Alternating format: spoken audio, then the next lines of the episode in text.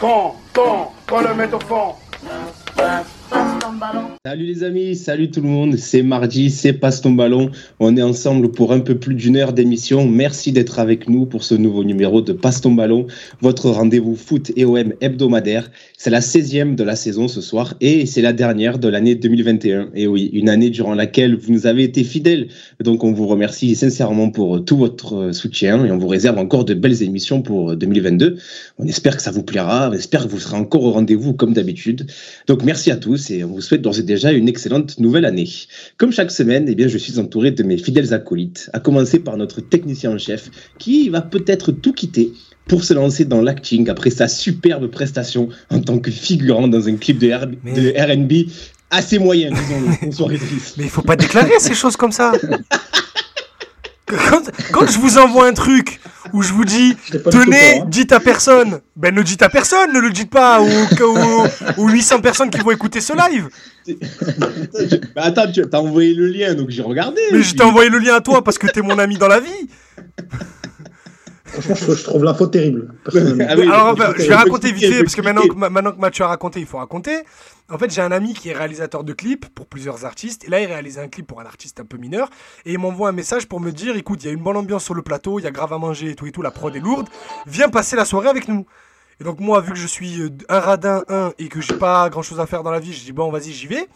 Donc, euh, je, vais sur le tournage. Et puis, sur le chemin du, du tournage, je reçois un message. Est-ce que tu peux ramener une chemise pour quelqu'un, pour un acteur du truc? Donc moi je dis ok. Sauf qu'en fait je me, retrouve dans un guet-apens où l'acteur pour qui la chemise était, c'était moi. Et du coup, on, m'a demandé de tourner dans le clip. Et du coup, j'ai tourné dans le clip. C'était en avril dernier. Et le clip est sorti là, là, cette semaine. Et euh, voilà, quoi. S'il y, a des cracks dans... S'il y a des cracks dans notre, notre audience ah, qui arrivent à trouver le clip. parce que le, rappeur, il fait pas beaucoup de vues. non, c'est impossible à trouver, je pense. Mais belle prestation, hein, belle chemise. Ah, époque Far West, j'étais dans mon délire. Je suis un cowboy. Avec nous également un homme capricieux qui a mal tenu à jour son tableau Excel dans lequel il organise toutes, toutes ses journées, son emploi du temps sur les 45 prochaines semaines et qui du coup ben, nous a fait changer de date plusieurs fois pour l'émission de ce soir. Bonsoir Ama. bonsoir Mathieu, bonsoir tout le monde. Euh, non, non, je ne devais pas être là ce soir, euh, même si je vous aime beaucoup, mais il y a eu une imprévue de dernière minute euh, d'une personne avec qui je devais passer la soirée, donc je suis là. Et C'est l'agent de Youssef, c'était l'agent de Youssef Belaïli, dis-le. non, déjà laisse-moi comment dire, garder de l'énergie avant la Cannes là, qui aurait commencé très bientôt. je n'évoque plus l'équipe nationale jusqu'à jusqu'au 9 janvier. D'ailleurs, il faudrait qu'on fasse. Le 10 plutôt, je crois, on commence. Hein on avait dit qu'on ferait une émission avant la Cannes, les gars. Bah écoute, euh, à la base, on, devrait, on devait avoir deux internationales euh, comoriens, deux internationaux comoriens.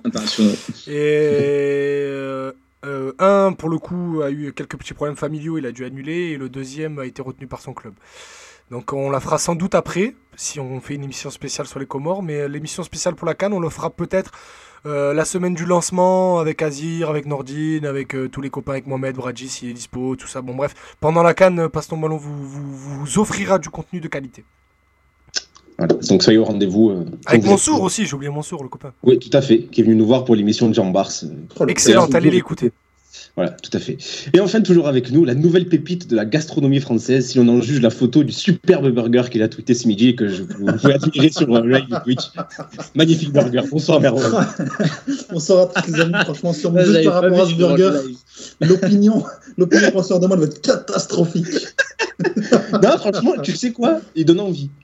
Euh, tu, sais pourquoi Parce que ça, ça se voit que c'est un burger maison, tu sais que tu mais les simples mais efficaces, tu vois. Franchement, je t'apprécie, ça me fait plaisir, mais t'as pas de goût. ah, parce qu'il a claqué. Franchement, j'allais le dire, le, le pain, j'ai soif, rien que de le voir. le pain, il a soif, tu vois, il a soif. Ah ouais, ah, le pain, il me donne la dalle, mon frère. Mais, Merwan, je pense qu'il a fait le taf, non Quand tu l'as mangé, t'étais content. Comme j'ai dit, ce burger-là, je l'appelle Olivier Giroud. Il a aucune dégaine, mais qu'est-ce qu'il est efficace. Les amis, c'est le jour J. Quelle merveilleuse manière de terminer cette année de Passe ton ballon. Je vais laisser le burger, sur le live. La, top 30. Oui, la, la, photo du burger est sur le live Twitch hein, pour ceux qui sont avec nous. La fin de notre, notre top 30 des joueurs de l'OM 21e siècle, c'est ce soir. C'est l'ultime épisode de cette. Euh, cette mini-série qu'on vous a proposée ces dernières semaines. On va enfin vous révéler nos 10 joueurs les plus marquants à l'OM depuis l'année 2000. Euh, N'hésitez pas d'ailleurs à réagir dans le chat, sur Twitter, nous envoyer vos tops. Euh, il va y avoir du débat, il va y avoir de la baston. Alors pas forcément sur l'identité des joueurs, mais plutôt sur les places auxquelles, auxquelles ils figurent, vous allez voir. Euh, on attend vos réactions, on attend vos commentaires. Beaucoup de choses à dire ce soir, donc sans plus tarder, passe ton ballon, saison 2, épisode 16, c'est parti, Idriss Jingle.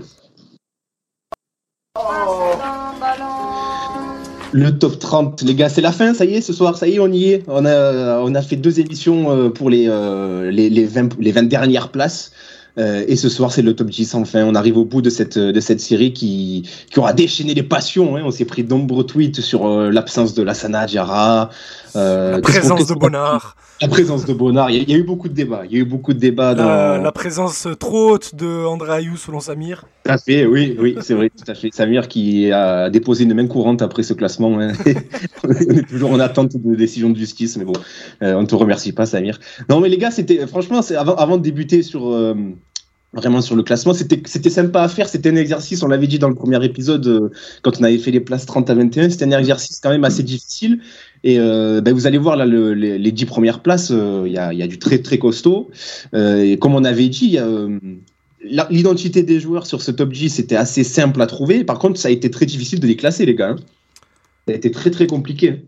Bah, il y, a eu, y, a eu de, y a eu de grosses polémiques. je crois globalement, enfin, ce qui, la particularité de, de ce top 10, c'est qu'on était globalement tous d'accord sur les noms à y mettre mais la hiérarchie, elle diffère et parfois pas uniquement dans les petites mesures. Et je pense que ça va donner une émission euh, assez salée, assez, assez, assez mouvementée.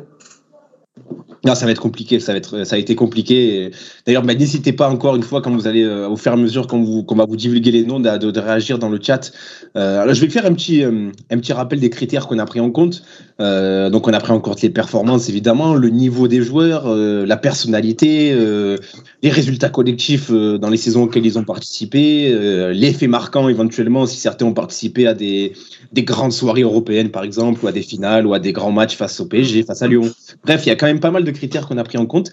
Et, encore une fois, on va le répéter, c'est pas euh, les meilleurs joueurs, c'est ceux qui ont, ceux qui nous ont le plus marqué, ceux qui ont été, euh, disons, les plus euh, le terme, le, terme, les plus iconiques. Le, terme les plus grands, voilà, les iconiques. par, exemple, là, dans, dans, ce top 10, il y en a, il y en a un qui n'a passé qu'une seule saison et il est très proche, du, très proche du podium, voire sur le podium, pour vous donner une idée. Voilà. Pour ceux qui, mmh l'application SofaScore euh, ou Score de, Football Database ne sert à rien dans ce, dans ce top. Non, voilà, c'est purement subjectif et c'est purement de presque de l'affectif aussi. Ah, après, après, certes, mais je défie quiconque de ne pas avoir les mêmes quatre premiers que nous quand même. Ah non, bah oui, après. Après l'ordre, euh, ok, mais les quatre premiers noms, après vous les mettez dans l'ordre que vous voulez, mais devraient être les mêmes pour tout le monde, je pense. Logiquement, oui. Pour tous ceux de sensé. Logiquement, oui. Bah, il y en a un dans, euh, il y en a un dans l'équipe qui n'a pas eu le, le même top 4 que les trois autres je balance. Mais... Quelqu'un de sensé. c'est moi, non Bah oui, c'est toi. Ah, tout à fait, ouais. on en parlera, on en parlera. Je voulais pas cramer les blazes. Après, il y a quand même quelqu'un qui a mis. Bref, non, je. Alors, on va partir sur les débats, les gars. Donc, on a déjà fait les places 30 à 21, donc c'était l'épisode 11. On a fait les places 20 à 11, c'était l'épisode 13, donc vous pouvez les écouter. Si vous n'avez pas encore écouté cela, euh, on vous, conseille quand même d'écouter d'abord ceci avant d'écouter l'épisode de ce soir. Comme ça, vous avez tout le classement en intégralité. Je vais faire un petit rappel quand même euh, très très rapide hein, du classement. Euh, alors on avait 30e Rolando, donc euh, d'ailleurs ça avait suscité du débat ça aussi. Tiens, il y avait pas mal de gens qui nous avaient euh, par le callback là sur Twitter avec euh, Rolando 30e. 30e Rolando, 29e Laurent Bonnard, 28e Franck Leboeuf, 27e Lucas Ocampos, 26e Bouba Camara, 25e Cédric Carasso, 24e Mika Pagis, 23e Nicolas Nkoulou, 22e Brandao, 21e Van Buten et ensuite c'était de la 20e à la 11e place, on avait Habib Bey 20e, Djibril Cissé 19e, 18e Suleiman Jawara, 17e Luis Gustavo, 16e Gabi Heinze, 15e André Ayou, 14e Tai Taiwo, 13e André Pierre Gignac, je crois que ça avait gueulé là aussi, 12e Florian Thauvin, ça avait aussi gueulé dans la, précédente, dans la précédente émission, et 11e Lorixana, qu'on avait un peu, un peu bâclé d'ailleurs les gars, c'est dommage, hein, Lorixana, il aurait mérité qu'on s'y attarde un peu plus. Mais ah, on était déjà à une heure et demie d'émission, ouais, mais j'ai limite, même moi, j'y avais pensé en, en la réécoutant, j'ai envie qu'on fasse une spéciale Lorixana où on débriefe match après match tous les matchs qu'il a fait à l'OM, pour rattraper cette émission. T'emballes pas quand même, on va faire une, deux heures sur chaque match de Lorixana. Ah oui, spécial Alors, Ah, contre, contre Sochaux. non, mais- Je me, suis, je me suis battu vraiment toute la saison dernière pour essayer de l'amener. Là, j'ai- j'ai j'ai- j'ai lâché les armes cette saison. Mais, euh, mais ouais, faire une spéciale un jour avec lui pour expliquer un peu ce rapport qu'il a avec le club. Parce que franchement, par rapport à l'associatif et tout, ça dépasse le- largement le cadre du terrain. Et, et son brassard n'était pas juste là pour signer les feuilles de match. Mais, euh, mais ouais, on aimerait, on aimerait avoir Loïc Sana dans l'émission. Je pense que si dernière il y aura un jour, euh, il y a moyen que je fasse tout ce qui est en mon pouvoir pour que ça soit avec lui. Lorik, si tu nous entends. Après, je sais pas s'il est très loquace avec les médias. Je J'ai Ouais. pas trop le souvenir de quelqu'un de Bah, il est intervenant pour une chaîne, euh, je crois, de, de Chili, en Albanie. Oui, il bah, il commente les ma- enfin, il les commente. Il est consultant star pour les, les- la Ligue des Champions là-bas. Et, euh, C'est notamment lui qui a fait le tirage de, de la Conference League puisque la finale sera à Tirana. Donc imaginez juste si on a la bonne idée d'aller la gagner. Euh, mais euh, enfin d'aller jouer la finale. Mais, euh, mais oui, oui, il est plutôt loquace. C'est juste qu'il a, il a, il a une petite défiance vis- vis-à-vis des médias français, quoi. Mais on n'est on n'est pas un média français, On n'est est pas un média marseillais. oh. Lorik, donc si vous connaissez Lorik, euh, passez-lui le message. Je sais pas s'il y en a qui le connaissent. mais Ça serait un plaisir de l'avoir. Les gars, on, on- on démarre le, le top 10. Euh, donc, on va faire comme d'habitude. Je, je dis à chaque fois le, le joueur, quelle place chacun nous l'avons mis, et puis ensuite le classement, son classement final.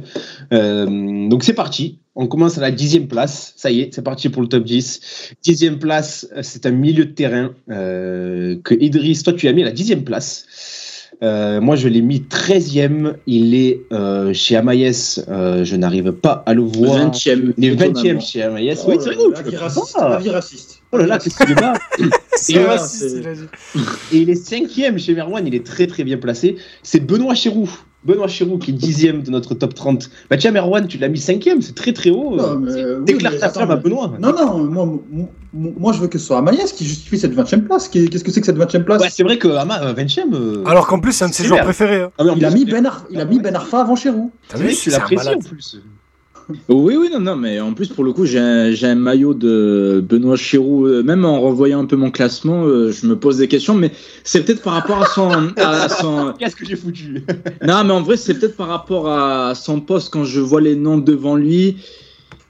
Ouais, c'est. Je sais pas, peut-être qu'il lui manquait un truc par rapport euh, à des buts marquants ou des trucs comme ça, même s'il a joué 300 matchs et que j'adore ce joueur euh, qui, pour moi, aurait mérité euh, d'avoir au moins une euh, cape internationale. Euh, Raymond Domenech, on ne te félicite pas. hein, Il était sur le banc en 2010. Oui, oui. Et il contre le l'Espagne. Ah le ouais. Azir, qui, Azir qui dit dans le chat Ben Arfa devant Chirou, comportement de Nabil Djelit. ça.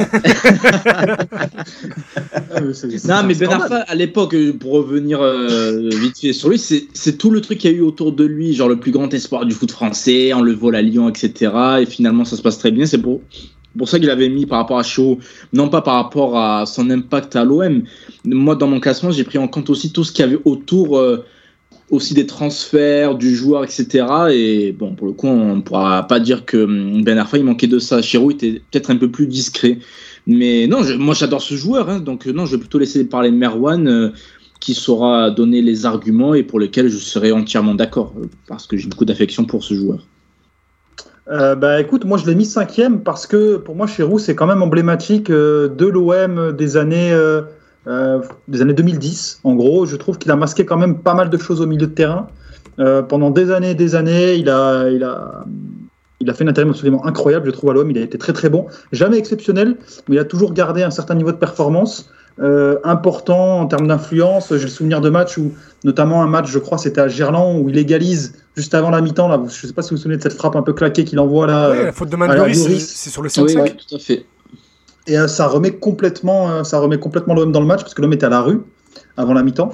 Et euh, enfin, moi, je beaucoup beaucoup de respect. Je sais qu'humainement, pas mal de gens ont eu des problèmes avec lui à l'OM et que le, on parle pas forcément bien. Mais moi, j'ai énormément de respect pour euh, pour Benoît Chirou, qui était à la fois un excellent joueur et surtout quelqu'un qui euh, qui a été qui est extrêmement fidèle au club. Donc, non, un gros respect pour Benoît Chirou. Pour moi, c'est un de mes Olympiens marquants de euh, de mon éveil footballistique. Il était surnommé le petit syndicaliste, je crois, hein, putain de temps. Oui, bah, Quand il, avait, il allait voir, ses- il avait les réclamations euh, auprès de Didier Deschamps à l'époque. D'ailleurs, c'était pas c'était pas l'amour fou avec Deschamps.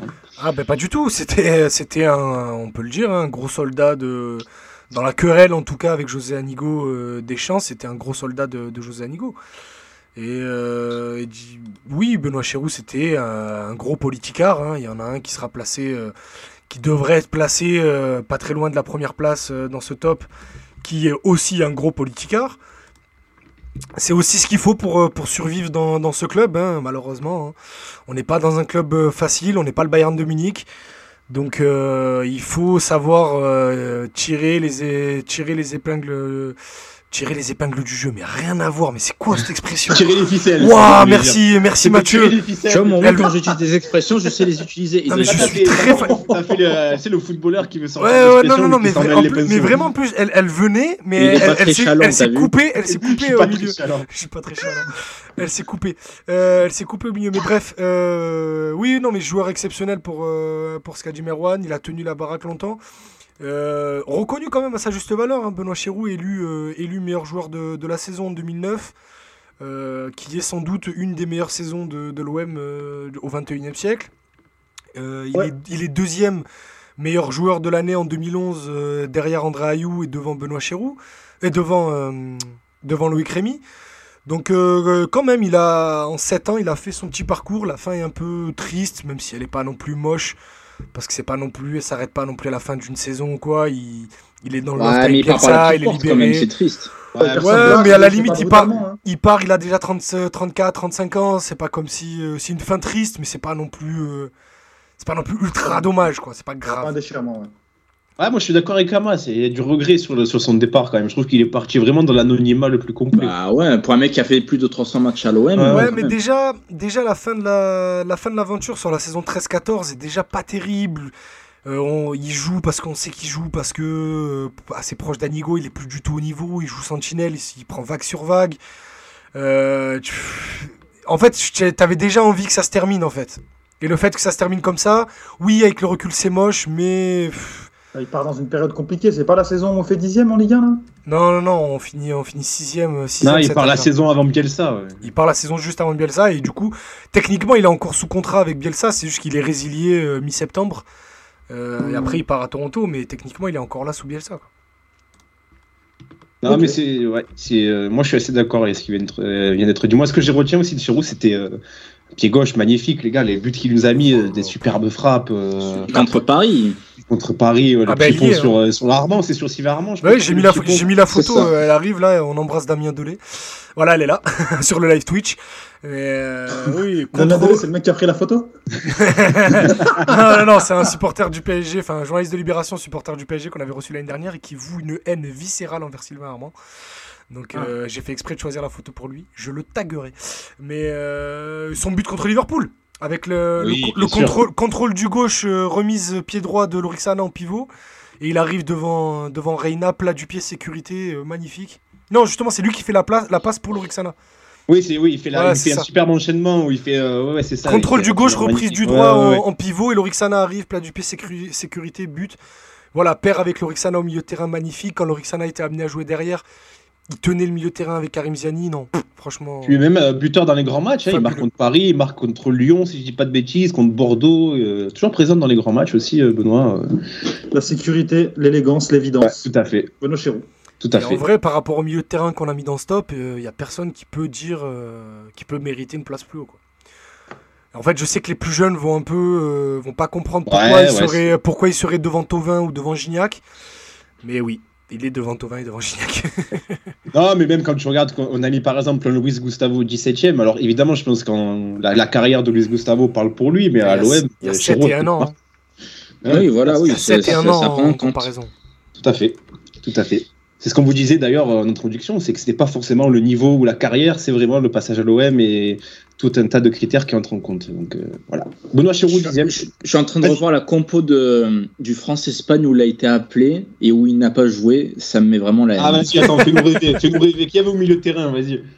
Euh, T'avais Toulalan, Voilà, euh, Oh, aïe, aïe, aïe. Las Diarra et Gourcuff. C'était un milieu à 3. Et il ne fait rentrer aucun milieu sur euh, ce match-là. Bah oui, Domenech. face à C'est le l'Espagne. 1-1 avec Giroud là qui égalise? Non, non, non, c'est on perd 2-0. Non, non, non, non c'est- là tu pars de zéro, t'as euh, Henri Anelka Ribéry devant Juste et la défense surtout. T'as Sani à Siani. droite, Siani, Escudé, Evra. Siani, Escudé, Putain, on revient de loin, Ouais, franchement, on revient de Et loin. après, maintenant, on se dit, ah, mais on a trop de défenseurs. Non, mais les gars, Ah ouais. c'est pas grave. D'ailleurs, il y avait Benarfa aussi sur le banc ce jour-là, et lui non plus n'était pas rentré. Mais à en plus- l'époque. hein.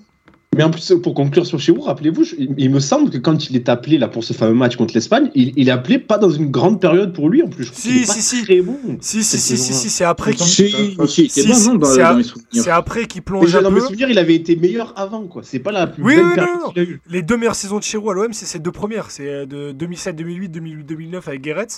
Et aussi parce qu'il joue dans un 4-4 de losange. Et après, il est plus amené à jouer dans un 4-3-3 euh, où on lui en demande un peu plus que, que ce qu'il est capable de faire. Même s'il le fait assez bien. Mais, euh, mais en 2009-2010, il fait un énorme début de saison. Puis il se blesse un peu, euh, je dirais pas bêtement, mais anodinement. Et là, t'as Caboret qui est titulaire contre Lyon, qui fait un match d'un autre Ouais, monde. ouais, ouais, exceptionnel. Caboret Ouais, fait un match d'un autre monde place. et du coup il perd sa place parce que tu Ouais, peux faire sauter ni Lucho D'ailleurs, j'en ai un peu voulu à Deschamps à l'époque, justement. Je me suis dit, ok, bon, Cabori fait un gros match, mais merde, Chirou, c'est Chirou quand même. C'est. J'étais vraiment déçu que Ah, qu'il ait été envoyé sur le bon. T'inquiète, Chirou aussi il l'a eu mauvaise. hein. ça explique, Mais, ça explique deux ça, trois choses derrière. ça a dû lui coûter aussi sa place pour le mondial. hein. Oui, c'est fort possible. Mais, mais du coup, euh, c'est pour ça qu'aussi, moi j'en avais parlé quand on en avait parlé de Lorixana la semaine dernière, il y a, il y a deux semaines. C'est pour ça que pour moi, ce titre de 2010, il a une petite saveur euh, de, de, de, de- de- Il a une petite saveur amère, c'est qu'il n'y a pas, il y a pas Cherou et Sana sur la photo, tu vois. Même si Cherou il est là, il est dans l'équipe. Mais il manque Cherou et Sana dans cette équipe. On, on conclut sur Chirou, les gars Rien à rajouter? Rien à rajouter. il fait, un très, ouais, je- ouais, il fait un très bon consultant, moi aussi, d'ailleurs, maintenant. Voilà. Il est excellent en commentaire. ouais, très bon consultant sur Amazon. Et regarde la transition pour ceux qui sont avec nous sur Twitch. Il y a une photo qui fait de suite la transition avec le 9ème. Plah. Ah là, magnifique, magnifique, et oui. Donc, ceux, qui ont, ceux qui ont la photo, vous avez compris la, neuvi- qui occupe la 9 place. Donc, pour ceux qui nous écoutent, je vais faire juste euh, le petit classement des, des, des chroniqueurs. Alors, je l'ai mis 6 c'est moi qui l'ai mis le plus haut, ça, alors qu'à hasard.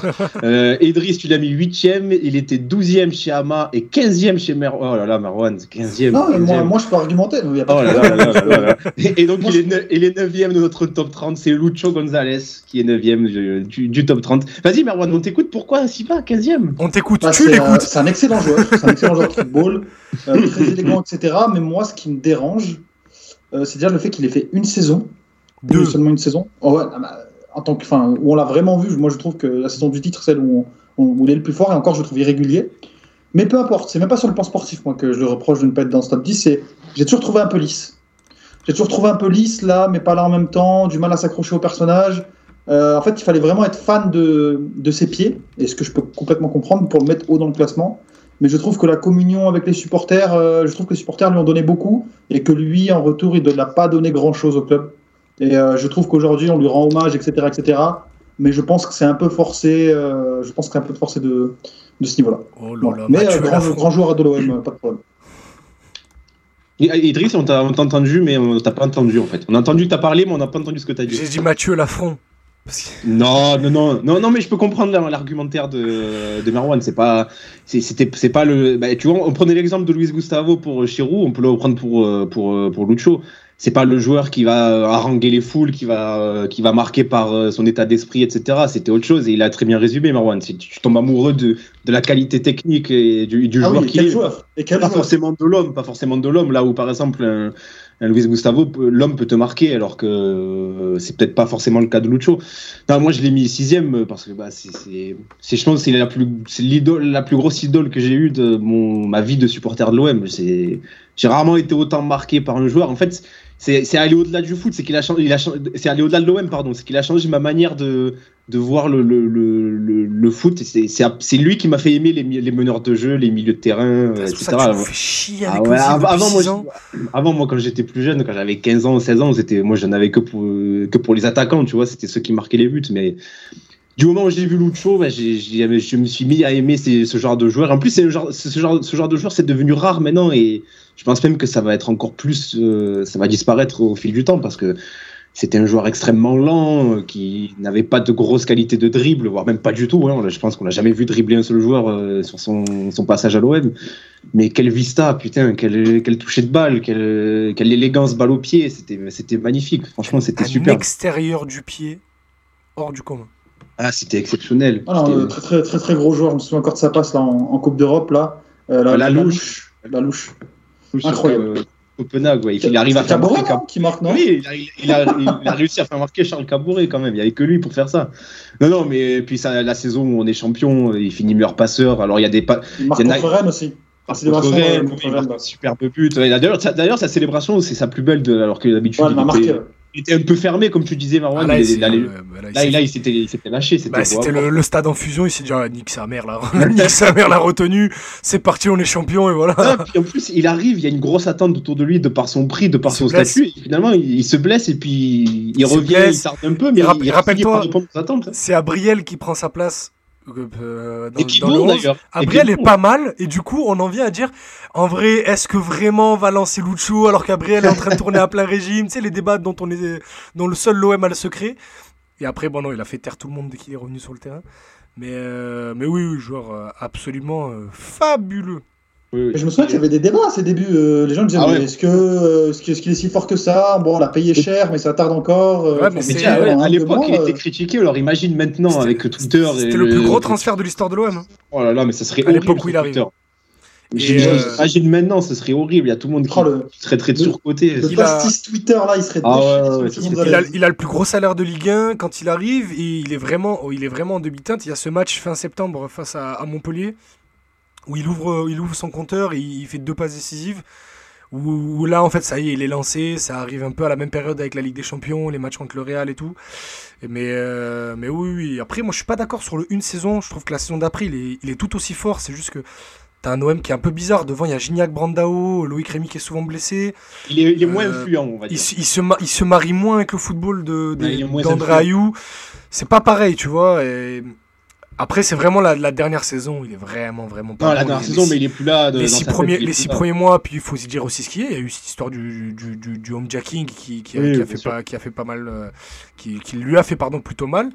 Et, euh, et y a, je retiendrai juste de cette dernière saison ce, ce match face à Paris au Vélodrome de mi-octobre, où, euh, rappelez-vous, à la septième seconde, il enfonce. Ah oui, oui, oui. Il enfonce, je sais plus, c'est Menez ou Pastore. Et euh, mais voilà, c'est tout. C'est dommage. On le disait en rantaine avec Mathieu. Dans, dans un mois, ça fera, euh, ça fera 10 ans qu'il est parti déjà. Donc, euh, c'est quand même, ça remonte. Hein. Ce qui, est drôle, c'est que les, le, le, pastis Twitter aujourd'hui, ils ont, ils ont beaucoup en photo de profil de Cho Gonzalez, alors que ça, aurait été eux qui l'auraient critiqué. ah oui, clairement. aujourd'hui. Et je trouve, je trouve, ça incroyable. Et autre chose aussi sur l'autre chose, c'est que c'était un milieu qui marquait beaucoup. Ouais, c'est ce que j'allais dire aussi. Ouais, qui était souvent très bien placé dans la surface. Mm. C'est ce qui nous très à droite devant les dernières années. Toujours aux, abords de la surface. Ouais. Euh, franchement, non, non. Euh, enfin, quel joueur, quel joueur. Très à droite devant le but. Et puis surtout, je l'ai dit pour Chirou, je le redis pour l'autre. Moi, c'est une stat que j'aime bien regarder. C'est contre qui tu marques. Pareil, il a marqué au Parc, il a marqué contre Lyon, il a marqué contre Bordeaux, contre Saint-Etienne, il a marqué contre tout le monde. C'est contre le Real Madrid, contre le Milan AC. Dans tous les ah, gros matchs, il, il, manque le penalty, je crois, contre, contre, contre le Real Madrid. Oui, oui, bien ensuite, il marque. Ok, ok, ok. Et il marque, il marque contre nous au Vélodrome aussi en 2008. Oui, tout à fait, l'année d'avant, ouais. Mm, mm. En deux ans avant. Ah, moi, je crois que tu voulais, je t'ai coupé. Euh, non, non, non, du tout. J'étais aussi en train de souligner la, sa capacité à être euh, très souvent euh, aux abords de la surface et même à l'intérieur. Et ce qui a aidé justement l'équipe à marquer beaucoup de buts. Et on a très, très, très peu retrouvé ça chez les milliers qui lui ont succédé lors de la décennie suivante. Magnifique tireur de coup de pied arrêté aussi. Ça, c'était. Bah, sur les combien 17 passes décisives qu'il fait en 2010, il doit en avoir 10 sur coup de pied arrêté. Hein. Ah ouais, c'était tiré à la perfection à chaque fois. Ah et puis bon, dans l'équipe, t'avais des bons joueurs de tête hein, entre Mbia, Jawara, Brandao, Nyang. Il y avait de quoi récupérer le ballon dans la surface, Edouard Cissé. Non, non, c'est ça, c'est ça. Les gars, euh, quelque chose à rajouter sur Lucho? Euh, Moi, j'ai beaucoup parlé. Là, non, mais c'était ton moment. Ah, juste un petit truc. Euh, voilà. vas-y, vas-y. Un, petit truc. Comment être aussi moche et avoir autant de charisme C'est un délire. Mais je... débat parallèle. La notion de moche, je suis.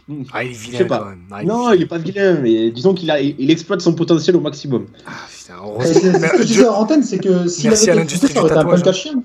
c'est ça en plus. S'il avait été français, ça aurait été un peu caché. Hein. Puis il y a, y, a, y a Azir qui disait très justement dans le chat aussi euh, bah, où, où va ce débat? Où va ce débat Voilà, pourquoi est-ce qu'on est en train de débattre sur euh, le physique de, de Lucho ça, Gonzalez ça, a une, ça a une incidence, hein, parce que je me rappelle à l'époque, il y a des gens qui disaient euh, oui, mais s'il n'était pas tatoué, s'il n'était pas argentin, blablabla, etc. Et, ça, et justement, c'est ça rejoint ce que dit Azir dans le chat. Il nous dit je pense qu'une partie des supporters, ceux qui ne regardent que l'OM, s'attendaient à voir le joueur extravagant, dribbleur, percutant. Euh, pour eux, argentin, milieu de terrain, gros transfert, égal, doit dribbler toute la terre. Bah, non, pas forcément. Pas forcément. C'est. Il y a d'autres. il a eu les mêmes, les mêmes critiques. Exactement, ouais, ouais, c'est vrai, c'est vrai. Oui, t'as eu l'inverse aussi à l'époque. Il disait ouais, Germain, c'est parce qu'il a pas des tatouages, sinon c'est Agüero limite. Donc, Mm. bon, euh, faut- Ouais, non, il y avait trois personnes qui disaient ça. Arrête, mais personne n'a jamais dit euh, genre- Ah si, après au, euh, au stand là, ou Domza, je sais plus contre qui il fait un gros match. Ah si, si, j'ai vu des trucs, eu- des dingueries, j'ai vu. T'as eu l'exact inverse cet été avec l'arrivée de Paul Lopez que tout le monde a, a démonté juste parce qu'il il était pas très bien habillé quoi. il, a, il a vraiment Non, passé de travailleur social. C'est aussi qui euh, prend la Paul place de. Mandanda, Paul Lopez. Hmm. C'est pas Ah, mais juste- Paul Lopez, il a une Ah, mais il a- il a travaillé dans une ZAD. C'est vrai. Sérieux. J'ai pas d'argument contraire, c'est vrai. Les gars, quelque chose à rajouter sur Lucho ou On passe au huitième? Non, c'est bon. Bon, c'est bon. Tout a été dit. Ah ben, très bien. Donc Lucho Gonzalez, 9ème de notre top 30. On passe à la huitième place. Le huitième place. Alors Idriss, tu l'as mis cinquième. C'est toi qui l'as mis le plus haut. Euh, un match, tu l'as mis sixième. Il est, euh, il est, il est, il est chez moi. Il est merde, Onzième. 11e. Et je crois que Merwan, je sais pas si tu l'as mis. Je le vois pas. Non, tu, il a pas mis Parfait. justement, c'est une honte. Ouais. Il a pas mis. Non, il a pas mis. Merwan dans son dans son top C'est une 30. honte. Mais attendez, que- mais moi, moi, je vous explique pourquoi. Parce qu'en fait, je, je n'ai Attends, aucun je dis juste que le huitième, c'est Fabien Martez. Voilà. Je, je précise qui c'est pour ceux qui nous écoutent. Vas-y, vas-y, Merwan, tu peux. Je n'ai aucun souvenir. J'étais trop petit. J'ai euh, deux trois bribes euh, campagne de l'UEFA et tout, mais sinon j'étais trop petit. En Attends, fait, euh, t'avais mis, t'avais mis Bakayoko 29ème. euh, et si tu étais trop petit, c'est quoi ce bordel? Écoute, écoute, quand t'es petit, tu te souviens pas du gardien. Tu te souviens pas du gardien quand t'es petit? Enfin, il y a, y a Enfin, je, Ah ouais, je mais pense que c'est- Martez quand même. Bon, je développerai après, mais. Non, oui. Enfin, je, je sais qu'il avait joué à l'OM, etc. que C'est pas de problème. Je savais qu'il était là, mais il m'a pas marqué. Pour moi, le gardien, bah, il était là, ok. Mais Bakayoko, il y avait des, des, des jeux, il était là, il n'y a pas de problème. Il mettait des frappes, des drops. euh, ap- après, il te mettait des buts de 30 mètres, tu comprenais pas pourquoi. Et quand t'es petit, ça te marque. Dis-toi que même au PSG, par exemple, je me souviens de Cardetti. J'adore Le mec, la. euh, Ah ouais, d'accord, oui. c'est- Bakayoko, je crois que c'est du jamais vu. Mais Bakayoko, 29e, et les amis, il a eu son importance à l'OM. euh, L'OM du début des années 2000, euh, tu penses, tu penses aussi à Bakayoko à ce moment-là. hein?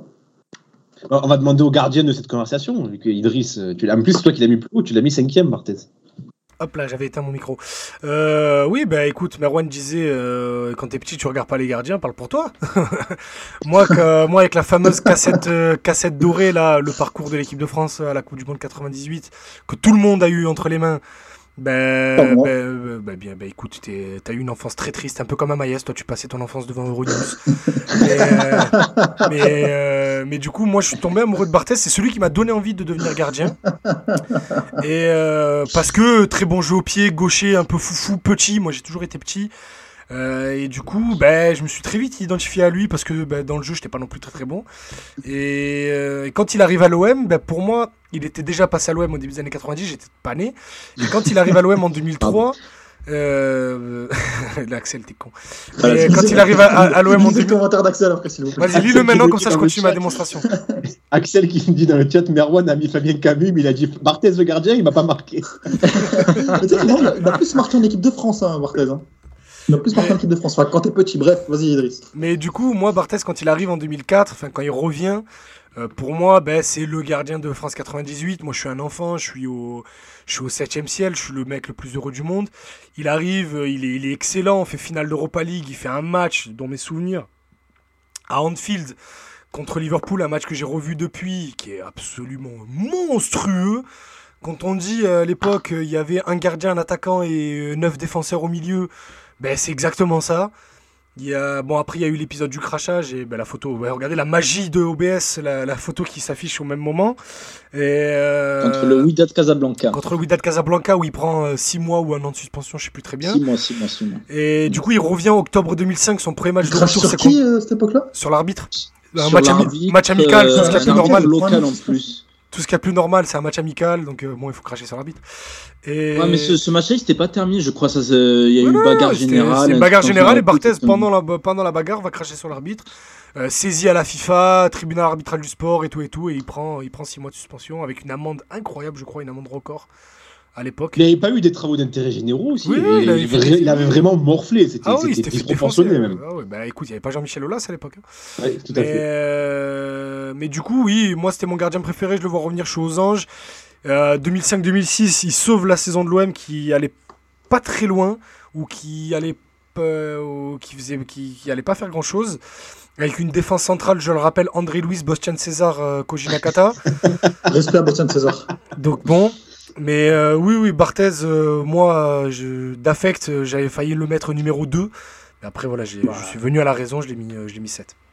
Ah, bah, tu l'avais mis assez haut aussi, toi. Hein. Tu l'as mis, tu l'as mis, je sais Je l'ai mis sixième. Sixième, voilà. Ouais, pour compléter ce que dit Idriss.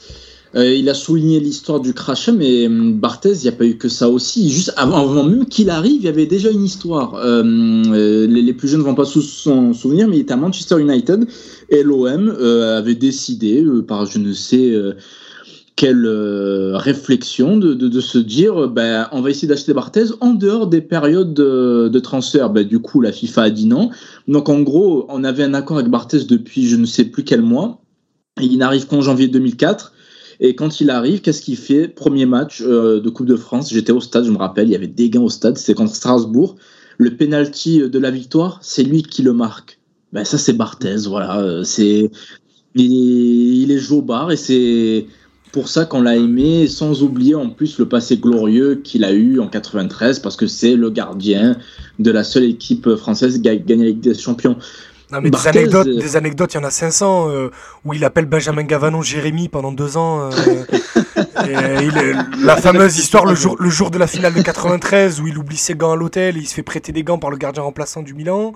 Euh, il fait même la sieste sur le trajet. Il fait la sieste sur le trajet alors que le mec il a 19 ans, il va jouer une finale de des champions. Bah, je l'ai pas mis dans le diapo, mais de euh, quart de finale retour de euh, quart de finale aller de Coupe de l'UFA, il se retourne alors qu'il y a corner pour l'OM, il pisse sur la pelouse. Non, mais, il est complètement marbré Barthez. Non, voilà, et au-delà de ça, au niveau sportif, Barthez avec lui, tu connais une finale de Ligue Europa anciennement en Coupe de l'UFA, tu connais une finale de Coupe de France aussi. Et c'est le gardien de l'équipe de France qui va au mondial en, 2006. C'était clairement l'un des meilleurs gardiens du monde qui débarque dans une équipe euh, qui certes a fait une finale de Ligue Europa en 2004, mais qui n'était pas un cadeau européen, on va pas se mentir. Donc non, c'est très marquant. D'ailleurs, si pour revivre sa, sa rocambolesque arrivée à l'OM en 2004, comme tu le disais, Ama, si vous pouvez revoir, je pense qu'il y a encore sur YouTube le documentaire Allez l'OM qui était passé sur Arte, non, mais c'est des moments, c'est des grands moments. Franchement, son arrivée, c'est ridicule comment la, manière avec laquelle il arrive. Euh, le club fait, franchement, le club fait n'importe quoi. La manière dont tu traites Vedrano Rougneux à l'époque. Alors, il, de moi l'idée de comparer les deux. Il y a un monde et une galaxie entre les deux gardiens. On est bien d'accord.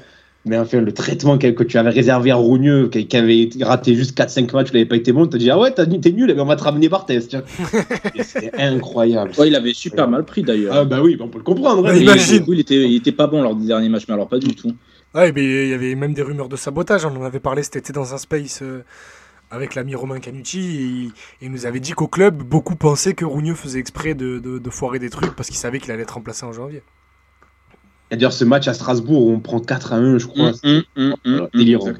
délirant. Délirant. Barthez, euh, juste rappelez-vous euh, euh, des, des, matchs où il gagne limite à lui tout seul, là, le demi-finale. demi-finale Ah, j'ai voulu faire le mec, j'ai oublié.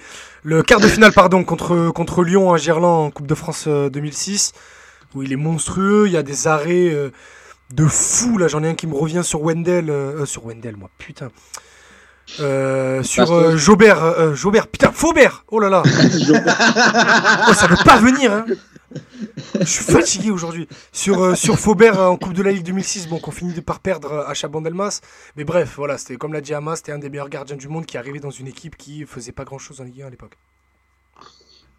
Quelque chose à rajouter sur Barthez, les gars, ou on passe au 7 Non, c'est bon. On est bon? On est bon sur Barthez, donc euh, huitième de notre top 30. Fabien Barthez, euh, qui n'est pas le dernier gardien, il y en aura encore un. Normalement, oui. Normalement. Il y a encore un gardien là dans les, prochaines places. T'imagines, on l'a oublié. On fait le top 30 de Jimmy. On passe à la septième place et là, je pense que ça va, ça va, ça va faire débat. Pas sur sa présence, mais euh, sur euh, l'histoire qu'a eu euh, l'OM, euh, ce, cette- ce- ce joueur avec l'OM. Il est cinquième chez moi, c'est moi qui l'ai mis le plus haut, tiens. Euh, sixième chez Idriss, euh, huitième chez Amaïs et dixième chez Merwan. C'est Mathieu Valbuena qui est septième de notre top 30. Euh, bah tiens, Merwan, euh, tu l'as mis dixième, euh, c'est toi qui l'as mis le plus bas. Bah écoute, euh, on t'é- on t'écoute pour, pour Mathieu Valbuena. Ben écoute, euh, j'avais euh, un petit dilemme. Je me suis dit, est-ce que je le mets ou est-ce que je le mets pas carrément par rapport à sa trahison en, allant à l'Olympique Lyonnais? Puis je me suis dit que quand même, tu as quand même une période certes creuse pour le club, ou mais euh, très très faste pour lui. euh, Je, enfin, je, je suis extrêmement nul pour la mémoire des années. Je crois que ça doit être entre euh, euh, 2012 et enfin 2011 et 2014 peut-être. Euh, je ne sais plus. C'est ça? Deux, pardon. Je sais pas. Ah, la période est creuse pour de- l'OM et, et forte pour Ouais. lui. Ouais, c'est ça, Ouais, c'est- les trois dernières années, 2011-2014, où, où il devient indiscutable et qu'il est même le numéro 10 de l'équipe de France à cette époque. Et il est très très fort à l'OM. Je me souviens de matchs que lui peut, peut changer. Euh, très très gros impact. euh, ça passe avec le public. euh, du respect pour son histoire à l'OM. Il était pas mal, pas mal, enfin, entre guillemets, euh, harcelé par ses coéquipiers lorsqu'il arrive. Il y a pas mal de blagues. Notamment, j'ai appris que ses coéquipiers, quand il était à l'OM, ils avaient enlevé sa voiture. Ils l'avaient remplacé par un format mini de sa voiture sur la place. Et, et donc, il avait mis ça sur sa place. Et, donc, le mec était, était, était- le mec était atterré et, et- et lui prenait ça très très mal, tu vois. Et euh, bah, il a résisté, puis s'est imposé à l'OM et il s'est devenu un des meilleurs joueurs de l'OM donc euh, sous sa période. Mais euh, pas beaucoup de respect pour, pour l'humain. Pas beaucoup de respect pour l'humain parce que bah, on en entend des choses. Sa communication, je la trouve déplorable. Bon, après, quand on travaille dans le foot, on, apprend des choses qui font que. Et sincèrement, moi, j'ai beaucoup de mal avec ses choix et je trouve que quand tu es un tel, un tel joueur à l'Olympique de Marseille et que tu finis à Lyon derrière sans sourciller et sans comprendre pourquoi est-ce que euh, eh ben, on, va te, on va te mépriser comme ça, je trouve qu'il y a un problème. Et petite anecdote, les amis, euh, vous vous souvenez quand le Phocéen, ils avaient fait euh, euh, l'élection du, du joueur de la décennie et qu'il était en quart contre Payet? Ouais, tout à fait, ouais, ouais, ouais. eh ben, sachez que j'ai eu des infos euh, de, de premier ordre où le mec voulait insulter Payet sur Twitter. Valbuena en disant qu'il Il avait rien mis- gagné, qu'il était. Il avait mis un tweet, je crois, non Oui, mais il s'est il avait ravisé. il, avait, il avait mis un tweet gentil, mais de base, il voulait, euh, il voulait, il voulait le, le démonter. Tu vois Et euh, il s'est énervé, euh, il disait Ouais, mais je comprends pas, il a rien fait, moi j'étais à l'OM, machin et tout, pourquoi le club il m'aime pas, machin et tout. Et euh, quelqu'un lui a dit Mais euh, en fait, t'es en procès avec le club là, actuellement. Fait- après, il fait Ah oui, c'est vrai.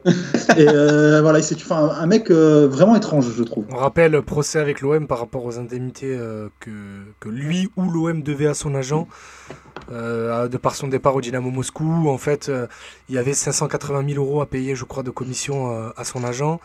Euh, lui s'était mis d'accord avec le club pour que ce soit le club qui le paye. La Brune a dit oui, on va les payer. La Brune ne l'a jamais payé. Et vu que techniquement c'est au joueur de payer son agent, ben, il est en procès avec le club en fait. Notre ami Robespierre dans le chat qui nous dit Bouh, Valbuena le trade, vous avez pas honte, hashtag pastis Twitter. Ah oui, tout à fait. Mais c'est un débat qu'on avait eu déjà dans cette émission et je crois qu'Idriss, on, on, s'est- on était Ouais. d'accord tous les deux pour dire que bon, la rancune avait disparu. Ouais, c'est ça, y est, c'est fini. Sérieux, Sérieux Ah non, moi je suis de la, je suis comme Merwan, moi. Non, Bon, en fait, après, Moi, j'ai les mêmes bruits, j'ai les mêmes bruits que Merwan et je suis au courant aussi de pas mal d'histoires dont on a, vous comprenez bien qu'on n'a pas le droit de, de, de- de divulguer aujourd'hui et ici, là comme ça en tout cas. Mais, euh, mais je sais pas, il y a, il y a un truc avec le joueur. Peut-être que c'est rattaché à ma fin d'adolescence. Euh, Valbuena, c'est 2006. Enfin, il arrive 2006, mais il commence vraiment à jouer 2007. Euh, donc ça dure ben, 7 ans. C'est de, j'ai de mes 12 à mes 19 ans. Peut-être que, peut-être que ça a joué, je sais pas. Mais moi, il y a un truc avec Valbuena, c'est que, en fait, depuis son départ de l'OM, c'est un joueur insignifiant. Donc, j'ai pas vraiment pu être euh, vexé, marqué, touché, tu vois. Il y a eu ce retour au Vélodrome et je trouve vraiment que il a assez mangé. Parce que Ouais, sur- parce que le sur le- trop. non, non, c'était pas trop. C'était exactement ce que ça devait être. peu, Mais maintenant que c'est fait, c'est fait. Sur un autre, sur un autre ordinateur, j'ai un gif de une heure où, de, où Rekik lui fonce dessus. Voilà. Et je me le passe des fois quand je suis triste. Et je, je m'étais Ah, tâté à le retrouver. tampon, il était incroyable. Ah, il était magnifique. Mais moi, j'ai, moi, j'ai célébré ça, mais pire qu'un but. Mais, Mais- le mec, mais il avait le aucun rapport. euh, Tout le stade. Mais, mais voilà. Mais maintenant que c'est passé, ça y est, c'est bon. Tu vois, c'est comme quand dans une bagarre, tu te bats avec quelqu'un, vous vous êtes tapé, ça y est, l'histoire est terminée. C'est bon, il y a plus de. On va pas se disputer à chaque fois qu'on se voit. Voilà, on s'est mis sur la Ouais, gueule, mais fini. on va pas refaire le débat. coup, mais maintenant, voilà, euh, en fait, la, la haine, elle a à la hauteur de l'amour qu'on avait pour lui. Voilà, il a, il a gâché l'histoire, c'est tout. Comme un bon nostalgique Amael, je ne retiens que les bonnes choses du passé. Ah, tu, voilà, je vois dans mes bras, Idriss. Je suis entièrement d'accord. Je préfère Non, retenir mais le positif. Il nous a tellement fait vibrer quand il, Il faut, était il là. faut pas oublier, euh, juste deux Et en trucs. plus, c'est quoi son, son retour à Lyon nous a offert l'une des plus belles ambiances de ces dernières Ah, années. franchement, regarde, on merci. en parle encore six ans plus De, tard, de c'est ouf. l'histoire même. C'est Mais incroyable. de l'histoire de la Ligue 1, mais dans l'histoire du. Merci Mathieu, juste pour ça, merci. Mais en vrai de vrai, mais même euh, pour les gars, je fais pas faire le mec et tout, je regarde beaucoup de NBA, beaucoup d'autres sports, mais dans l'histoire du sport tout court, c'est que c'est que Ah on oui, est, on c'est est, fou. on est- euh, là ce, ce qu'il a vécu ce soir-là au Vélodrome, c'est à mettre à la même échelle que Figo au Camp Nou. Bon, il manquait la tête de porc, certes, mais Ouais, il y Ah, avait la potence, d'ambiance au Camp Nou Ah, a la- euh, ou à Bernabeu. non, mais tu vois ce que je veux dire, c'est en termes d'animosité et dans l'histoire du basket, parce que je suis un gros fan de NBA, j'ai jamais vu ça. Et, et je pense que c'est même pas possible dans une salle américaine de voir ce qu'il a vécu ce soir-là. Le match a été arrêté près d'une heure, les amis. hein. Ouais, et l'ambiance, C'est c'est. Et l'ambiance, s'est pas arrêtée de la soirée. Il c'est- avait failli nous crucifier en deuxième mi-temps. Il a une occasion à un moment donné. Oh là Mais- là, s'il marque. Et, et à Gerland, à Gerland, six mois plus tard, euh, quand on fait un partout, il met une frappe mais incroyable et Mandanda la sort. Et, et dans J plus 1, après, on avait, vous savez, la bande originale quand on entend Ouais, joueurs se ouais, parler. ouais, ouais, ouais. À la fin du match, il y a Mandanda qui va le voir, qui lui met un taquet, qui lui dit oh, Mais à quoi tu joues? Tu voulais me la mettre comme ça? Maintenant? Mais, euh, mais du coup, non, je sais pas. Euh, après, dans... Et puis, c'est un joueur, j'ai envie de récompenser, c'est un joueur à qui on n'a jamais rien donné à l'OM. Pour parler sérieusement deux minutes.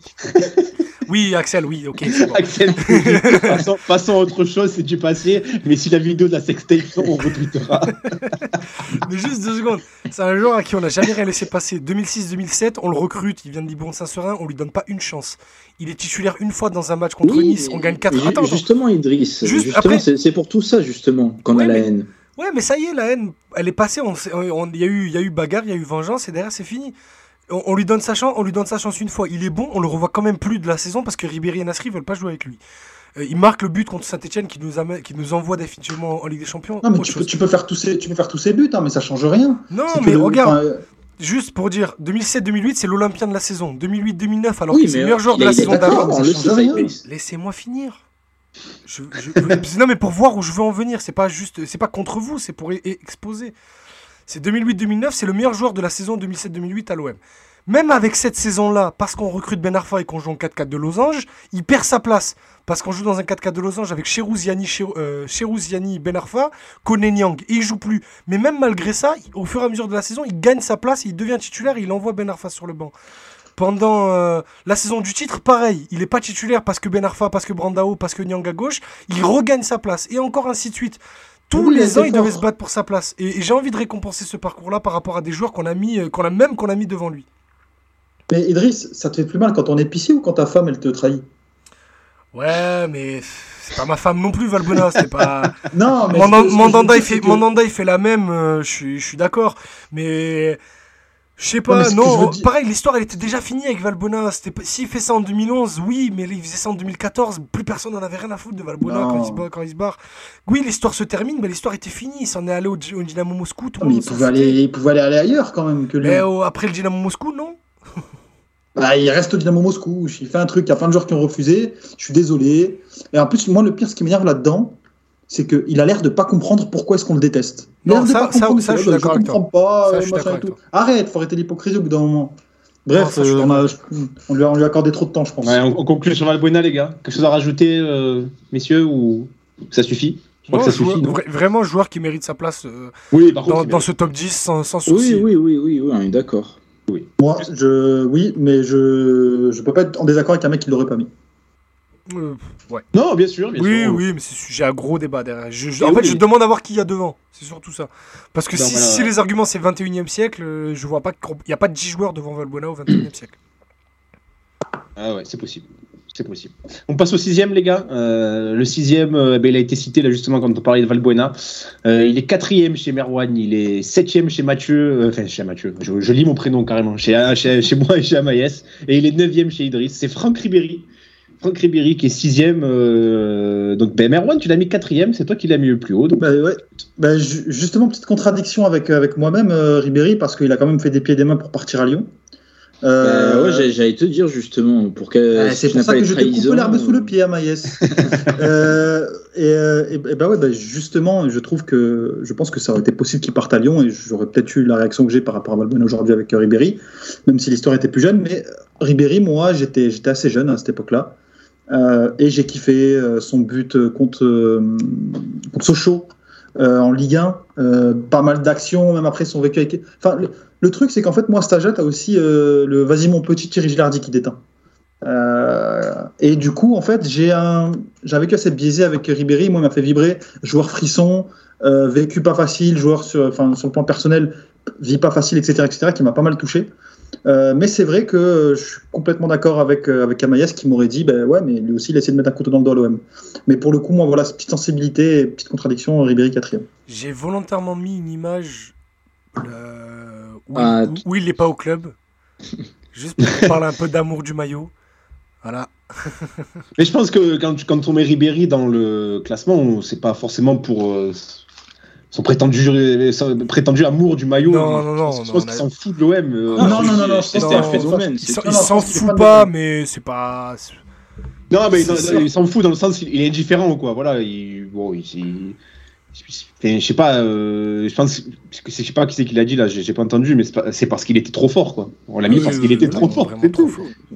Vraiment trop fort entre entre août et octobre et mars et mai entre les deux, c'était pas, ils s'en foutaient un peu. C'est vrai, il faisait froid.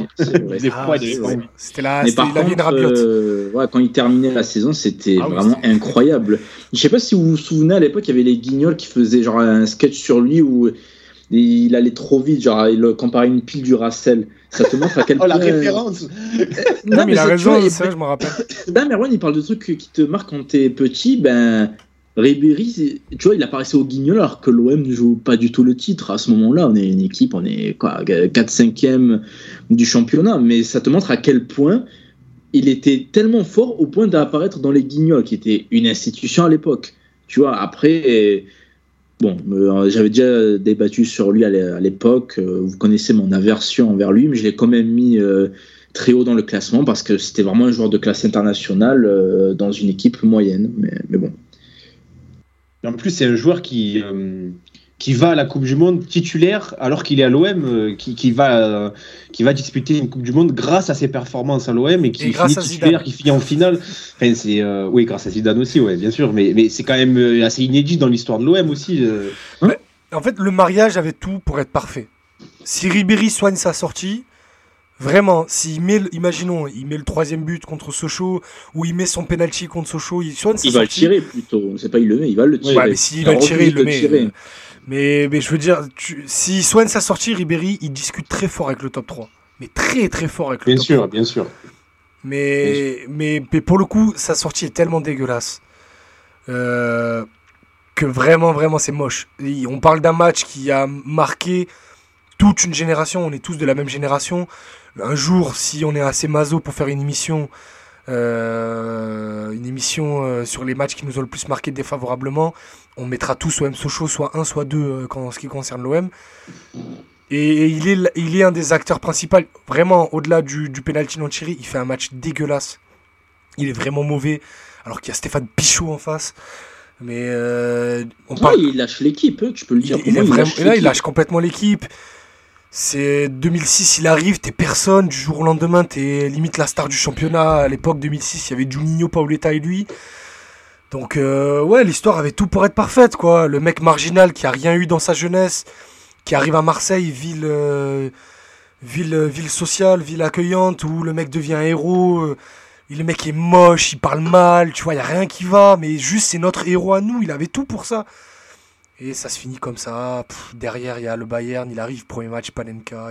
je l'ai pris comme un crachat à la figure. Ah, je, je lui en voudrais à vie pour ça, moi. Le Mars 34, euh, il nous dit Mon premier souvenir de foot, c'est Francky sur le tracteur. Oui, c'est ça. C'est ce que tu dis, hein, c'est ce que ça rejoint ce que tu dis. exactement ça. C'est Ribéry, c'est après Sedan 2007, quand on se qualifie pour la Ligue des Champions, fin de saison, on est deuxième il prend le, tracteur euh, pour, euh, bah, pour s'occuper de la pelouse, il fait un tour de terrain avec et tout. C'était incroyable. Il faut voir à quel point Ribéry était aimé à Marseille. Moi, cet été, j'ai eu des, des, petites infos euh, qui faisaient écho d'un potentiel retour ou juste il avait envie de sonder pour savoir si c'était faisable de ci, de là. On va pas rentrer dans les détails. J'ai juste mis la photo de Scarface en disant Mercato M. Il faut voir tout ce qui s'est passé derrière toute la journée. La question a même été posée à Pablo Longoria, alors que c'était juste des, balbutiements, balbutiements. Voilà, Ribéry, c'est un mec qui a explosé à l'OM, j'ai envie de dire, qui a même commencé à l'OM et qui a fini sur le podium du Ballon d'Or. Et il n'y en a aucun dans ce top 30 qui était sur le, podium du Ballon d'Or. Il y en a un qui s'est rapproché, mais qui n'en était pas. Donc pour vous dire le joueur que c'était. Quoi il fait partie de ces joueurs qui ont aussi euh, passé l'entretien d'embauche avec brio au, Vélodrome. Rappelez-vous, euh, avec Metz, il fait un match extraordinaire. Mm. Metz vient gagner 3-1 au Vélodrome. Et euh, il fait partie de ces joueurs qui, avant de rejoindre l'OM, un peu comme Drogba aussi avait fait avec Guingamp avant de rejoindre l'OM. Tovin aussi. Ouais. C'est nombreux joueurs qui ont été très bons au Vélodrome avant de rejoindre l'OM. Ben Arfa aussi, tiens. Mais Ribéry, tu vois, ça venait aussi. c'est un joueur qu'on connaissait pas. Il arrive à Metz, même avant ce match-là, c'était personne. Il fait ce gros match-là. Et après, même derrière à Metz, c'est moyen, quoi. Il s'en va à Galatasaray parce qu'il y a eu une petite haille. on, le perd, on le perd de vue, même hein, quand il part ah, Complètement. C'est et contre quand il arrive avec Metz au Vélodrome, moi, en plus, c'est même pas lui qui m'avait marqué. Rappelez-vous de ce milieu de terrain immonde qui était euh, Renoir. il avait mis une patate en lucarne. Eh ben moi, c'est ce Renoir là qui m'avait marqué. Je, le veux à l'OM. Bon, du coup, euh, à l'époque, j'étais pas, j'avais pas l'œil à viser. mais, bon, il, fait, bref, c'est un joueur qui aurait pu vraiment devenir légendaire à l'OM, et je pèse mes mots, mais qui a tellement gâché sa sortie que bon, que on le retiendra, on le retiendra juste comme un grand nom. Euh, c'est fini sur euh, Ribéry, les gars ou quelque chose à... Non, est-ce que je peux juste conclure en disant que c'est un crime vraiment qu'il n'ait pas participé à la séance de tir au but quand se sont envoyé au feu Ronald Juba en sixième tireur. C'est une honte. Ah, c'était un cadre. Ronald. Et tu vois, c'est le pauvre Zubar qui prend tout ensuite. Franchement, c'est honteux quand tu te dis être la star de l'équipe, ce qu'il était en plus. C'était le meilleur joueur de l'équipe. 2006-2007, c'est le meilleur joueur de l'OM. de comparaison, c'est comme si l'OM en finale de, Coupe de France euh, cette année, que Payet va pas tirer le penalty. C'est exactement ça. Et que c'est Balerdi qui va tirer à la place. Et que c'est Balerdi qui va tirer à la place. et la Merwan fond en larmes. C'est vrai. Non, mais imaginez que ce soit Payet. C'est ça, c'est ça. Que ce soit Payet ou même Milik, tu vois, un, un, des deux meilleurs joueurs de l'équipe qui porte pas ses responsabilités à ce moment-là. Tu sais, un mec qui rate jamais un penalty en plus, Ribéry dans, l'équipe, t'avais, avais Nyang, Nasri, Sissé, Ribéry, tu te dis la séance de tir au but, elle est tranquille. Ben non, à un moment, tu vois Zoubar s'avancer, tu te dis, mais qu'est-ce qui se passe? Ah, mais surtout, comme tu dis, et je l'avais dit 40 euh, fois dans Passe ton ballon, et tu l'as encore redit là ce soir, du coup, c'est le fait qu'il fasse une panenka deux mois après quand il signe au Bayern pour son premier but. Ah, là, j'ai vu ça, j'avais pété un plomb, mais vraiment, j'étais devenu fou. Et rappelez-vous, hein, parce que euh, c'est pas nous et c'est pas une polémique d'internet, quand le Bayern vient en 2012, il se fait conspuer par tout le stade. Ouais, tout à fait. Il y a que Christian Jean-Pierre. Il y a que Christian Jean-Pierre qui avait pas compris. Oh, mais c'est un... il a fait des bonnes choses à l'OM, qu'est-ce qui se passe? Ah, mais Christian Jean-Pierre, on est, beaucoup Christian, mais bon. Ah J'avais son fils euh, dans ma classe, euh, ah, très, très, très, très, bonne famille. On salue. Thibaut, bonjour à toi. Et Azir qui nous dit, en parlant de, du fameux match OM-Metz, là où Ribéry est énorme et Metz vient gagner au Velodrome, Azir il nous dit Hervé Toum, c'était Samuel Eto'o ce jour-là. Wow, Hervé Toum Comme beaucoup, de joueurs très moyens. Hervé Toum, le, jour où on fera un, passe-ton ballon spécial jeu et on fera un, un d'Archeville, Hervé Toum, il est chaud celui-là. Je vais me le noter quelque part. je, trouve, je trouve ça inquiétant d'avoir cette ref, je demande qu'il y ait une enquête euh, sur Cartafine euh, tout de suite. Et même, voilà, bref, c'est deux buts face à Nantes, la barre rentrante, Sébastien Pietri qui dit euh, sur les commentaires d'OMTV, il a les deux pieds en équipe de France parce qu'à l'époque c'était un débat. ouais, Ribéry, bon bref. Je suis tellement ah, dégoûté, tellement dégoûté de le mettre si bas, mine de rien le match au parc, euh, alors qu'il vient de faire le cinéma pour partir à Lyon, il va, il, va Paris à lui tout seul euh, au ah, Il y, a le but contre, contre Rennes d'abord, le match contre Rennes au Vélodrome où il fait une passe D pour Maoulida. Il y a tout le stade qui le siffle. Il fait la passe D pour Maoulida et Maoulida, le pauvre, est sifflé à cause de Ribéry. Son match de retour. Bref. On passe à la cinquième place, les gars? Ouais. Et c'est un joueur qui, a, euh, qui fait partie de cette époque aussi, euh, qui a évolué avec Ribéry. Il est euh, cinquième chez Amaïs. C'est toi qui l'as mis le plus haut. Tu l'as mis à la bonne place en plus, cinquième. septième chez Idriss. Et Merwan on l'a mis huitième. C'est Samir Nasri. Samir Nasri qui est cinquième de notre top 30. Euh, ben, tiens, tu l'as mis le plus haut. Tu l'as mis cinquième. En plus, tu es tombé bon. Tu es tombé sur la bonne place. Donc, on t'écoute. Nasri, c'est le rêve marseillais. Nasri, c'est le, petit de la ville, qui fait toutes les classes euh, à l'OM, qui commence très tôt en pro, qui impressionne de suite. Il avait déjà une grosse réputation quand il était jeune, il a répondu aux attentes et ça a de suite cliqué avec les supporters. À l'époque, euh, je ne sais plus pour quel épisode de, Passe ton ballon, j'avais mis en, amont une euh, capture d'écran d'un article du Monde qui datait de 2007 qui disait que Nasri vendait dix fois plus de maillots que Ribéry à l'époque. Et vous imaginez ce que c'est On vient juste de parler de Ribéry, qui était quand même un super joueur. Ça montre à quel point l'amour qu'il y avait pour euh, Nasri. Et au-delà de l'affect qu'on avait et qu'on a tous pour euh, des jeunes talentueux marseillais, c'est qu'il a vraiment été très, très, très, très, très bon à l'OM. Il lui a manqué juste un titre euh, pour couronner son passage chez nous un titre qu'il aurait dû avoir ben, lors de cette fameuse finale euh, Marseille-Sochaux en 2007. Mais euh, même s'il n'y a pas de trophée à la fin, ça a été un joueur marquant aussi bien par euh, comment dire, son profil entre guillemets de Marseillais, mais aussi par son talent pur. C'est vraiment un phénomène qui est sorti du centre de formation. Et depuis, on n'a plus jamais ressorti de joueurs comme ça, tout simplement d'un tel niveau. Juste. Bah, j'ai pas grand chose à dire sur ce que vient de dire Amaïs. Juste que moi, j'ai euh, j'ai 8 ans, 9 ans, 9 ans quand en 2004 il, il débute en pro. Euh, donc, moi, voir Nasri, après avoir grandi avec Zidane, voir un petit de la gavotte des quartiers nord de Marseille, donc pour ceux qui sont pas de Marseille, c'est à 2 minutes de chez moi, qui est au vélodrome, qui euh, fait des petits ponts, qui porte le numéro 22, qui envoie des frappes de loin, la frappe du gauche contre Strasbourg. Euh, la, reprise derrière du gauche contre Strasbourg aussi, deux ans plus tard pour, euh, pour, marquer son, pour marquer le but et envoyer l'OM en, Ligue des Champions. Euh, ben moi je suis aux anges, Nasri c'était pas loin d'être mon joueur préféré à l'époque.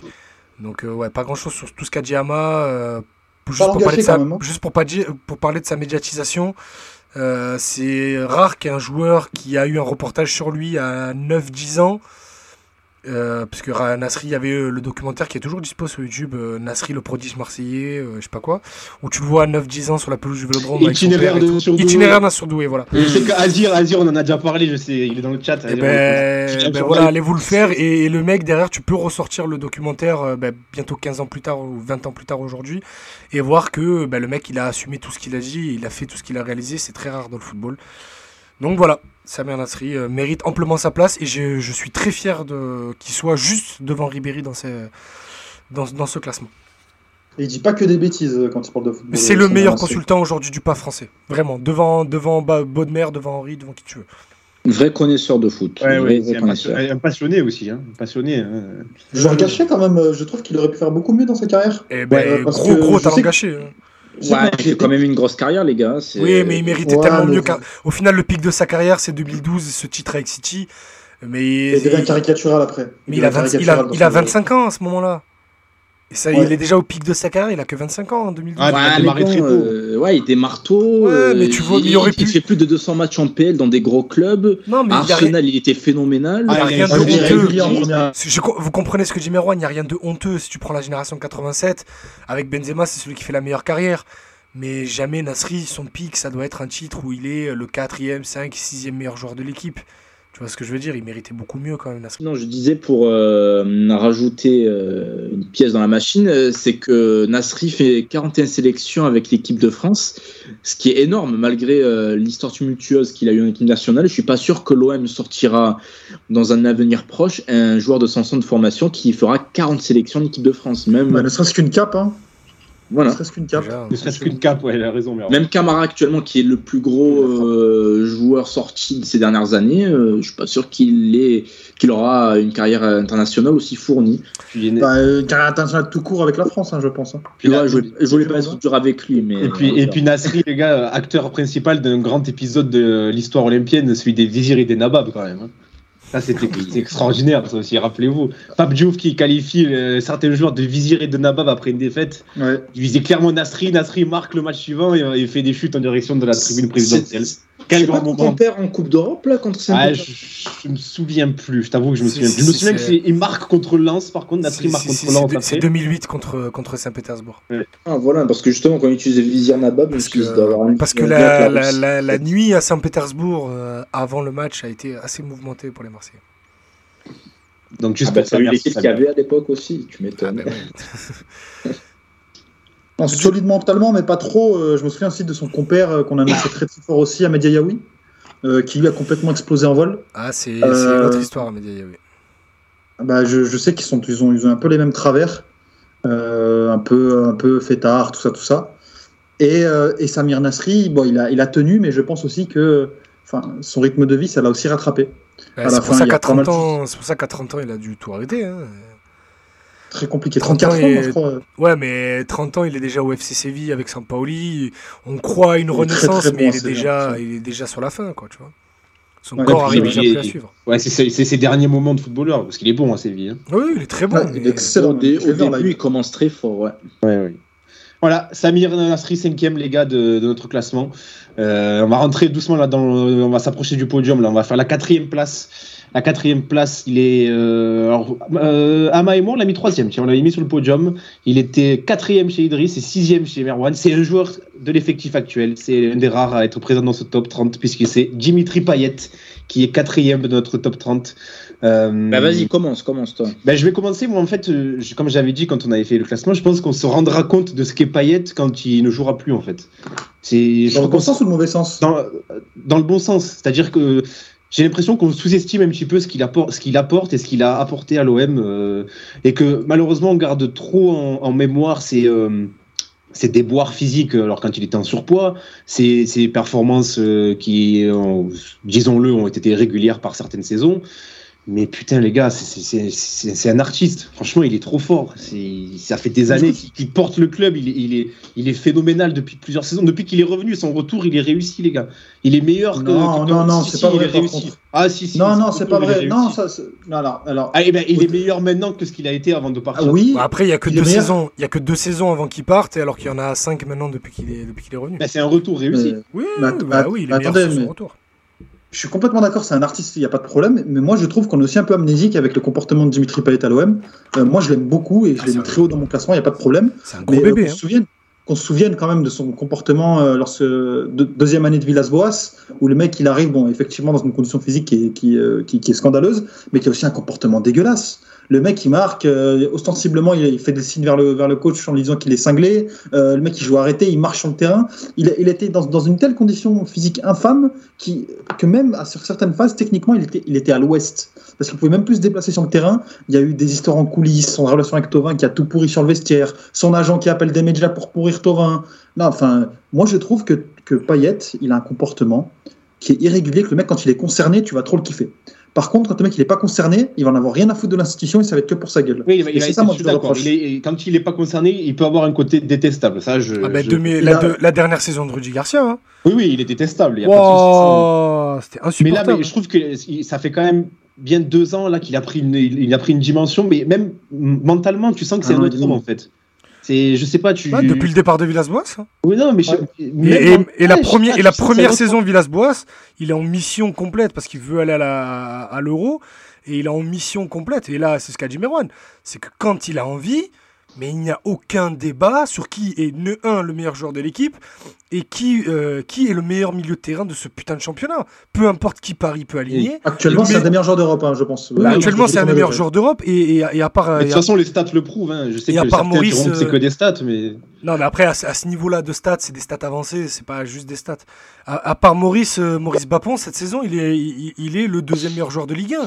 Mais parce que l'autre, il est meilleur buteur et meilleur passeur, qu'est-ce que tu veux faire? Mais bref. Non, moi je, moi je me meilleur, mais peu importe. moi, Mais bon, bref, c'est un autre débat. Mais euh, juste, voilà, moi, que j'ai fait mon top 30, euh, il y a mon podium qui est arrivé très très vite, euh, voilà. Et je me suis dit, je mets qui en quatrième? Et en mettant les noms, ben, j'avais pas envie de mettre Balbuena devant Payet, j'avais pas envie de mettre Ribéry devant Payet, et il était hors de question que je mette Nasri devant Payet. Donc oui, moi je suis comme Merwan, il y a plein de trucs qui m'ont déjà gavé, il y a une émission de Passe ton ballon l'année dernière, légendaire, je crois que c'était après Porto, euh, Mathieu, où je fais avec, une un, tirade... avec un, un montage magnifique en photo. Je fais une tirade de 20 minutes où j'exprime pourquoi euh, ça me frustre et pourquoi ça me rend fou de le voir à ce niveau-là. Mais voilà, c'est. On parle des joueurs les plus marquants au 21 e siècle. Le mec, il est arrivé quand même en 2013. Il y a un an et demi où il est pas là. Il arrive 2013, donc ça va faire 8 ans. Ça va faire donc 6 ans et demi qu'il est, revu- qu'il est à l'OM. Euh, ouais, franchement, il y a eu plus de, plus de bons que de mauvais, mine de rien. Et euh, et il y, a- il y a même des, des, des, des saisons, et je vais même pas parler de matchs, des saisons où s'il est pas là, ben on est, on est, on est pas mal dans la merde. Rappelez-vous juste le niveau. Celle-ci a... déjà. Déjà, et rappelez-vous juste le niveau qu'il avait sous Bielsa. On a Ouais, parlé, on a parlé de. Lucho, tout- on a parlé de Lucho tout à l'heure, mais Payet, le niveau qu'il a sous Bielsa, Lucho, il en rêve dans sa vie. Ah, euh, je, je- je- je trouve quand même qu'actuellement Payet c'est le meilleur Payet qu'on ait vu euh, à l'OM et peut-être même dans Eh, sa je- carrière. Si, Parce que si, je l'ai si. vu à West Ham. Non, non, je suis d'accord avec est Ah ouais, sous, Bielsa, il était vraiment fort. Je suis d'accord avec un c'est juste que c'est juste qu'avec le, le Payet sous Bielsa, il avait une chose à faire. C'est pas comme aujourd'hui, il est au four et au moulin. Rentre, frappe, La- rentre, la- frappe, rentre, frappe. Sous, sur, euh, sur, euh, avec Payet, avec Bielsa, il avait un autre rôle qui était de mettre en valeur ses coéquipiers. Et c'est pas pour rien que Gignac fait la meilleure saison de sa carrière à ce moment-là. C'est pas pour rien que Michi est pas loin de faire euh, bah, une des meilleures saisons de sa carrière, qu'il explose cette saison-là. Que Tovin, même s'il est ultra mauvais, bah, il finit la saison à 13 buts. Bon, bref, il a rendu tous ses coéquipiers meilleurs et Oui, Oui, c'est- euh, c'est intéressant ce que je dis. Moi, je trouve qu'il y a quelque chose qui est intéressant, c'est qu'il il a toujours fait en sorte, en tout cas, essayer de mettre son attaquant devant lui dans les meilleures dispositions. Mitroglou. Ra- Rappelez-vous l'épisode Mitroglou avec Azir qui dit mais viens devant la cage, tu vois, il essaie de le faire marquer tout le temps. Benedetto, il a toujours essayé de créer un lien avec lui. Là, on, voit- on le voit avec Milik, c'est pareil. Il a toujours eu ce côté. euh, Il est pas égoïste sur un terrain. Voilà, il n'est pas égoïste. Je, est- je suis altruiste. Je vais tout faire pour que mon attaquant soit dans les meilleures dispositions. Et ça, c'est quelque chose d'appréciable. Il est très bébé en dehors, mais, mais euh, en tout ce qui concerne la lumière, la couverture, il aime bien qu'on parle toujours de lui, même si euh, même s'il va jurer le contraire. Mais, mais par contre, sur le terrain, non. S'il faut gagner un match, il va jamais euh, faire la frappe parce qu'il veut marquer lui ou quoi. Lui, ce qu'il veut, c'est gagner, c'est tout. Puis même dans cette déclaration, franchement, je ça fait quand même quelques mois que je le trouve très apaisé, très Mais, intéressant pas- dans son mais parce qu'il n'y a personne qui lui tire la couverture sur lui, euh, Mathieu. Ouais, je trouve que c'est intéressant. Même- C'est mais parce que, mais en quoi, vrai, même la prise de position avant au MPG, là, cette saison, où il dit s'il vous plaît, faites attention, et qu'après il dit non, il y en a qu'on déconne. Ah ben franchement, je trouve que c'est bien. mais parce qu'il est reposé. Mais tant mieux à 35 c'est ans qu'il soit Ben apaisé, voilà, tu vois. Mais, mais, mais c'est juste, ça efface pas non plus tout ce qu'il y a eu derrière. Ah non, il faut pas que oublier non, que même la saison dernière, euh, même la saison dernière, il y a encore ces petites disputes avec Florian Thauvin sur qui est le meilleur de l'équipe et qui est la star de l'équipe et qui est plus copain dans l'équipe avec qui. Oui, c'est des C'est gamineries. euh, ouais, c'est des gamineries, mais qui datent de 6 mois, quoi, tu vois. Oui, Donc oui, non, mais très bien, tu fais bien de le relever. Il a l'air d'avoir mûri. Il y a ce match contre Lyon qui restera dans sa légende. Il y a, il y a ce, ce parcours d'Europa League où il est le meilleur joueur de l'équipe et de loin, même s'il y avait Luis Gustavo et Rami. Mais quand même, tu vois, il y a, il y a, euh, il y a, il faut pas non plus oublier qu'il y a, Ah il y a ces petites sûr, gamineries. Mais sans, sans ces gamineries, Payet, il est il, il- il discute, mais encore plus avec le podium. Moi, pour Oui, moi, il n'y avait pas de débat. Pour moi, il y a, Ouais, Il y a y a- besoin de il y a- titres. Moi, il y a pour- besoin de titres quand même. euh, ben, il y a- euh, il y a un gars dans le pod- il y a un gars dans le podium qui n'a pas de titre. Attends Mais- la conférence Ouais, League. on n'a pas eu beaucoup. Mais, Ça mais reste du la coup, conférence League, son titre. mais, il du- a mais raison. fr- franchement, s'il n'y a pas ces déboires-là, euh, s'il n'y a pas ces gamineries-là, mais Payet, il discute, mais même avec la première place. Mais, mais le problème, c'est qu'il bah, il y a ces gamineries et c'est pourquoi il est quatrième. quoi. Mais par contre, chez moi en tout cas, hein, il y, a, il, est, euh, il, y a eu, il y a eu une quatrième place et après, derrière, il y a eu un monde. Pour moi, Nasri est très très loin de Payet. Ah non, Oui, t'as pas entendu sur Payet. Non, Payet, je voulais juste déjà rajouter que sous Bielsa, c'est le meilleur, euh, le meilleur passeur du championnat. Donc vraiment, euh, juste pour apporter euh, de l'eau à mon moulin. non, sinon Payet, non, moi je te rejoins Mathieu, pour le coup, vu que je l'ai mis aussi sur mon podium, c'est plus tard qu'on va se souvenir de son impact. Là, peut-être que c'est encore trop frais ce qui s'est passé avec la saison de Villas-Boas où il a pris je sais pas combien de kilos et que c'était un poids pour l'équipe. Mais mine de rien, quand tu prends un peu de recul, quel joueur de classe, et un joueur de classe internationale. J'ai pas peur de le dire pour le coup, même si certains vont le critiquer en disant ouais, qu'est-ce qu'il a fait pailler dans sa vie, euh, son meilleur club ça a été l'OM et c'est tout. Ok, certes, mais c'est un joueur rare et je suis pas sûr qu'on ait dans la prochaine décennie un joueur de ce niveau, voire même de ce calibre. C'est vraiment un artiste. Là, il s'est même mué en leader, ce qui n'a pas toujours été le cas dans sa carrière. Et c'est même euh, étonnant de voir un joueur aussi épanoui à son âge, sachant euh, en plus euh, l'hygiène de vie qu'il a. Il a donné l'exemple pas plus tard qu'il y a deux saisons. Et c'est étonnant qu'il ait eu la force mentale de rebondir en se disant, bon ok, j'ai merdé, je vais devenir vraiment le taulier de cette équipe, Non, je vais me remettre en ça. forme. Je suis sûr qu'il s'est pas dit ça. Euh, Moi, je pense que. ça en tout cas, moi, je, je, je, commande juste ce que je vois pour le coup. Là, c'est le leader de l'équipe. Donc, euh, Oui, quel est le, le- le processus, processus exact qu'il y a eu derrière Je ne sais pas. Mais je suppose qu'il a, il a, il s'est dit ça. Parce que comment que- expliquer un tel niveau de forme et un tel niveau de responsabilité après ce qu'il a connu? je vais essayer de le faire. C'est que moi, je pense qu'il y, y, a plusieurs choses là-dedans. C'est que Payet, il, déjà, il arrive au crépuscule de sa carrière. Il s'est dit bon, voilà, si j'ai encore quelques années, donc il va falloir, falloir carburer. Il y a aussi en même temps deux choses. Enfin, l'autre chose, pardon, c'est l'effectif qui a été bâti avec l'Olympique de Marseille et il a vu finalement que quelque chose allait pouvoir être fait cette saison et il a voulu se mettre au diapason et je pense que ça l'a remotivé. Dès l'été dernier, il fait des déclarations en disant je suis très content du travail de Longoria, je sens qu'on va faire une grosse saison, le mec il est, il est monté à bloc. Et je pense que Payet c'est c'est le type de joueur que si tu si tu le mets pas dans des bonnes conditions, lui-même ne va pas réussir à se mettre dans les bonnes. Pourquoi? Parce que c'est un flemmard. Parce que c'est un flemmard, tout simplement, et c'est pour ça qu'il fait la carrière qu'il fait et qu'il ne joue pas au Real Madrid et que c'est pas peut-être euh, le meilleur milieu de terrain français de ces dix dernières années. Pourquoi? Parce que parce que ce gars-là, il n'arrive pas à se motiver tout seul. Euh, juste pour revenir à une, petite anecdote. Euh, conclu sur Payet après. Hein, la, la, la, saison Bielsa, il y a un adjoint de Bielsa qui vient le voir et qui lui dit euh, pour devenir le, le, le, le, meilleur joueur de Ligue 1, tu dois encore faire ça, faire ça, faire ça. Et Payet répond à l'adjoint, euh, tu dois travailler plus, tout ça, tout ça, bref. Et Payet répond à l'adjoint, mais pourquoi je suis pas déjà le meilleur joueur de Ligue 1 En mode, laisse-moi tranquille. euh, moi, j'ai eu la même, mais un peu, un peu remixée, mais euh, il y, a la même base. C'est un adjoint qui lui dit, bah, si tu t'entraînais plus, tu serais un des meilleurs joueurs en Europe. Et il lui a dit, mais ça sert à quoi d'être l'un des meilleurs joueurs en Europe? Je suis déjà le meilleur ici. Donc euh, voilà. En tous les cas, je ne sais pas laquelle est vraie, mais en tout cas, ça prouve que bah, il se contente de peu, je pense, et c'est pour ça qu'il a la carrière qu'il a eue. C'est bon sur le paillette, les gars, on peut, on peut passer au podium Ça va m'énerver parce que demain je vais dire j'ai oublié de dire ça, j'ai oublié de dire ça. Comme ah oui, bah, écoute, tu le tweeteras. tu le tweeteras. Donc, euh, Dimitri, d'ailleurs, on, on, lui a déjà passé des messages, mais euh, Dimitri, tu es bien vu dans l'émission. Je vais faire en sorte que tu puisses écouter ces émissions. les gars, on passe au podium euh, ah, avec la, avec la troisième place. Donc ça y est, les trois, les trois plus grands joueurs de l'histoire du 21e siècle. Ça, oui, ouais, on va essayer de faire vite. Ouais, sur non, les, rien essayer, on va faire ce qu'il faut. Et voilà. Donc à la troisième place, euh, il est deuxième chez Idriss, il est deuxième chez Ama, troisième chez Merwan et quatrième chez moi. Euh, je sais pas pourquoi je l'ai pas mis sur le podium, mais bon, c'est pas grave. C'est Didier Drogba. Didier Drogba qui donc ouvre ce podium de notre, de notre top 30. Troisième place pour Drogba. Euh, bah tiens, Idriss, euh, on va, on va t'écouter sur Drogba. Euh, je sais que tu l'as idolâtré ce joueur étant oh, petit. Le mot est un peu fort. Mais, mais c'est juste que bah, j'ai 8 ans, la saison qu'il fait, je vais pas dire la saison que l'équipe fait, euh, me, fait prendre une carte d'abonnement à la fin de la saison et j'ai rendu ma carte d'abonnement que 16 ans plus tard. Donc je pense qu'il a eu une petite importance dans ma vie.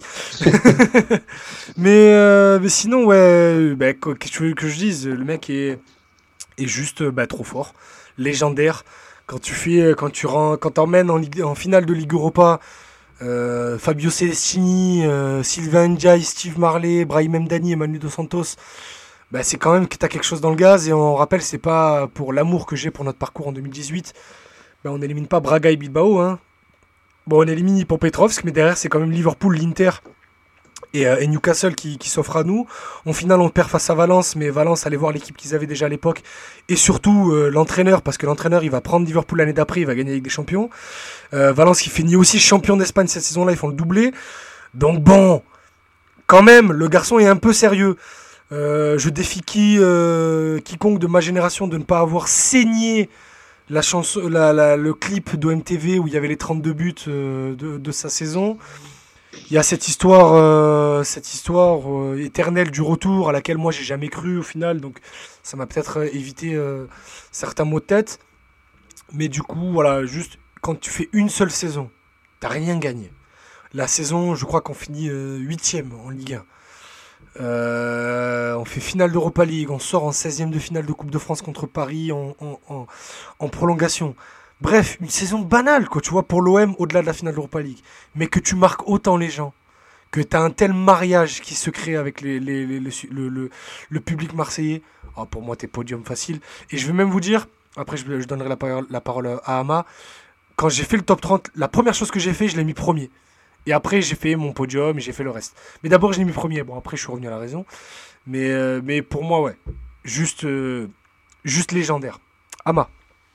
Euh, non, je suis dans le même mode de réflexion que toi et j'en profite pour répondre à le Marx34. J'espère que je, prononce bien sur le chat, qui dit Drogba devant Payet, les gars sont déconnés. Eh ben non, on ne déconne pas parce que Didier Drogba, la seule et unique saison qu'il fait à l'OM, il n'y a aucun joueur de l'OM après lui Et même avant lui, euh, dans Il un. faut remonter à Papin pas- 91. hein, je Voilà, j'allais dire, euh, à- à- entre Papin et lui, il n'y a aucun joueur offensif qui fait une saison comme lui. C'est tout. Ni plus, ni moins. Ni Payet, ni Ribéry, ni Young, tous les joueurs qu'on a cités dis. Même Paradonic. dans le to- dans ce top 30, personne, personne. Donc euh, oui, devant Payet, parce que la saison qu'il fait, c'est une saison magnifique, exceptionnelle, légendaire, utiliser tous les superlatifs qu'il faut. Et c'est pas pour rien que les gens l'ont applaudi quand il est revenu euh, jouer sous les couleurs de Chelsea. Il y a un truc qui trompe pas, c'est c'est juste la réaction euh, populaire. On a parlé de Ribéry qui a été sifflé. Lui, il a été applaudi. Pourquoi? Parce qu'il a été phénoménal. Lui, n'a pas triché. Je pense vraiment, peut-être naïvement, que quand il part, il a vraiment pas envie de partir. Mais bon, à un moment donné, bah, ça arrange tout le monde et lui aussi Allez voir sur son... le plan financier euh, quand il signe à Chelsea. Juste son documentaire, je te coupe vite fait, il y a un documentaire que- qui a été réalisé par, par, par, par son frère, euh, qui euh, raconte un peu son, son parcours, euh, c'est à, à environ la saison 2008-2009 quand il est à Chelsea, et il raconte son départ de l'OM, il raconte euh, comment ça s'est passé, et euh, il est dispo sur YouTube, il est juste incroyable, il faut le voir. Et juste pour terminer, en, fait, les gens lui en veulent, et notamment peut-être euh, la personne que j'ai citée dans le chat, et lui en veulent de ne pas être revenu. Moi, au final, je m'en fous qu'il soit pas revenu. Euh, Il y a des raisons euh, tout à fait compréhensibles et pragmatiques, que- pragmatiques pardon, qui font qu'il ne soit pas revenu. Le club était dans un état, bah, franchement, très moyen. Lui, il était au firmament de sa carrière et même ensuite, euh, quand il commençait à être sur le déclin, il a eu des propositions financières qui étaient exceptionnelles, que ce soit Galatasaray ou la Chine. Bah, il n'est pas revenu. Et alors? Ben, C'est aussi peut-être une manière aussi de préserver sa légende en restant sur une seule et unique saison, mais qui aura été grandiose. Donc, euh, bah, rien que pour ça, ouais, je, je l'ai mis sur le podium et hum, très haut. Quoi. Merci pour tout, Didier. Tout simplement. Pour mesurer euh, ce qu'a apporté Drogba à l'OM, t'as juste. Tu vas voir n'importe quel supporter de l'OM, tu lui demandes quel est euh, le départ de joueur qui t'a le plus brisé le cœur, tout le monde te dira Drogba. Mais Donc ça te surtout- résume, euh, Surtout, rappelle-toi, ça il te y avait- résume ce qu'il était, quoi. il n'y avait aucune rumeur. Il y avait aucune rumeur. C'est qu'en fait, du jour au lendemain, c'est arrivé à la une de la Ouais. Provence. euh, c'est arrivé à la une de la Provence où la Drogba s'en va à Chelsea. Quoi? Mais d'où? Tu sais, il n'y a même pas comme aujourd'hui où ça brûle, ça chauffe. Non, le joueur fait ci, il y a une interview, il y a un truc qui met pression. Euh, T'as le président qui vient qui dit il y a 99,9% de chances qu'il reste à l'OM. Non, il n'y a rien qui a eu. Du jour au lendemain, c'est il part à Chelsea, point barre. Et pour la petite histoire, je vais juste raconter vite fait. Euh, en fait, Chelsea a assommé Pape Diouf et, euh, Christophe Boucher euh, des, offres, des offres, des offres. Et eux, ils refusaient tout parce qu'ils voulaient pas le voir partir. Ils avaient envie de construire. José Anigo aussi ne voyait pas comment il pouvait avoir ne pas avoir Drogba sur la saison. Et, hum, Roman Abramovich pardon, envoie directement l'offre au, au siège de, de Dreyfus en Suisse. Et il lui dit voilà l'offre que je te fais pour Drogba. Dreyfus appelle l'OM et dit faites-moi de suite la lettre de sortie, il s'en va. Et vous me le jetez à l'aéroport. Ah oui. Et juste euh, pour voir, parce que l'OM est l'OM et restera toujours l'OM, qu'est-ce qu'on a fait de l'argent de Didier Drogba? Non, non, Euh, on a pris Peggy Louindoula. Peggy Louindoula, Habib Mamogo, Eduardo Eduardo Costa, Costa. Benoît Pedretti et le salaire de Vicente Lizarazu. Voilà. Voilà.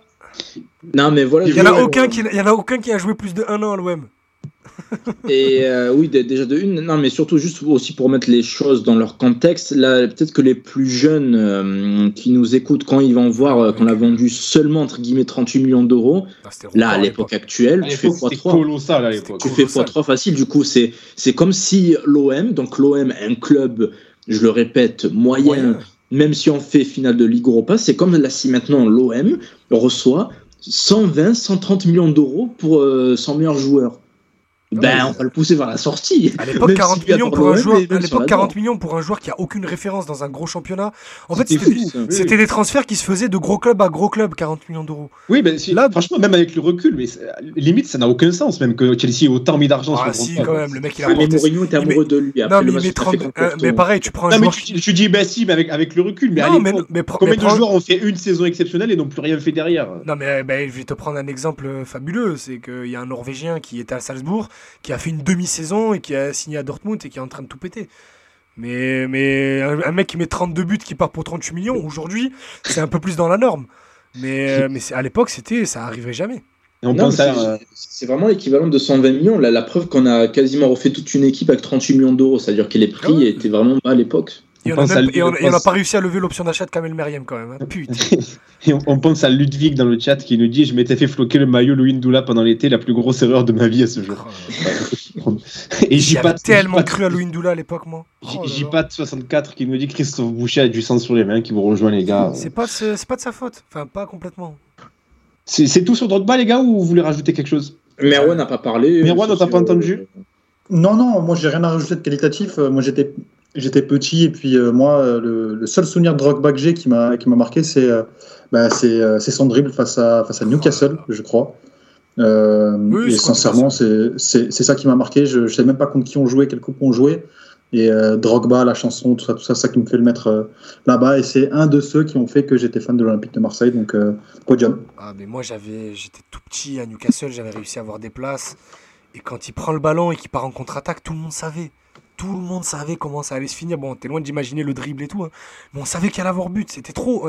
Ah, tu te rends compte l'équipe qu'on avait et le degré de confiance qu'on avait juste parce qu'on avait Barthez dans les cages et Drogba devant? Ah, C'était incroyable. On, s'était dit, on peut le faire. On a affronté Liverpool. Juste Liverpool, un an après, remporte la Ligue des Champions, les gars. C'est quoi C'est comme Mark Landers qui fait gagner son équipe alors qu'il est juste grâce à lui, alors que tout autour, il a que des, que Kamel, Meriem, il était pas mal, mais il a rien fait derrière. Marley, il était nul. Celestini, il était nul. Enja, il était nul. Flamini, il, avait, il était encore plus haut.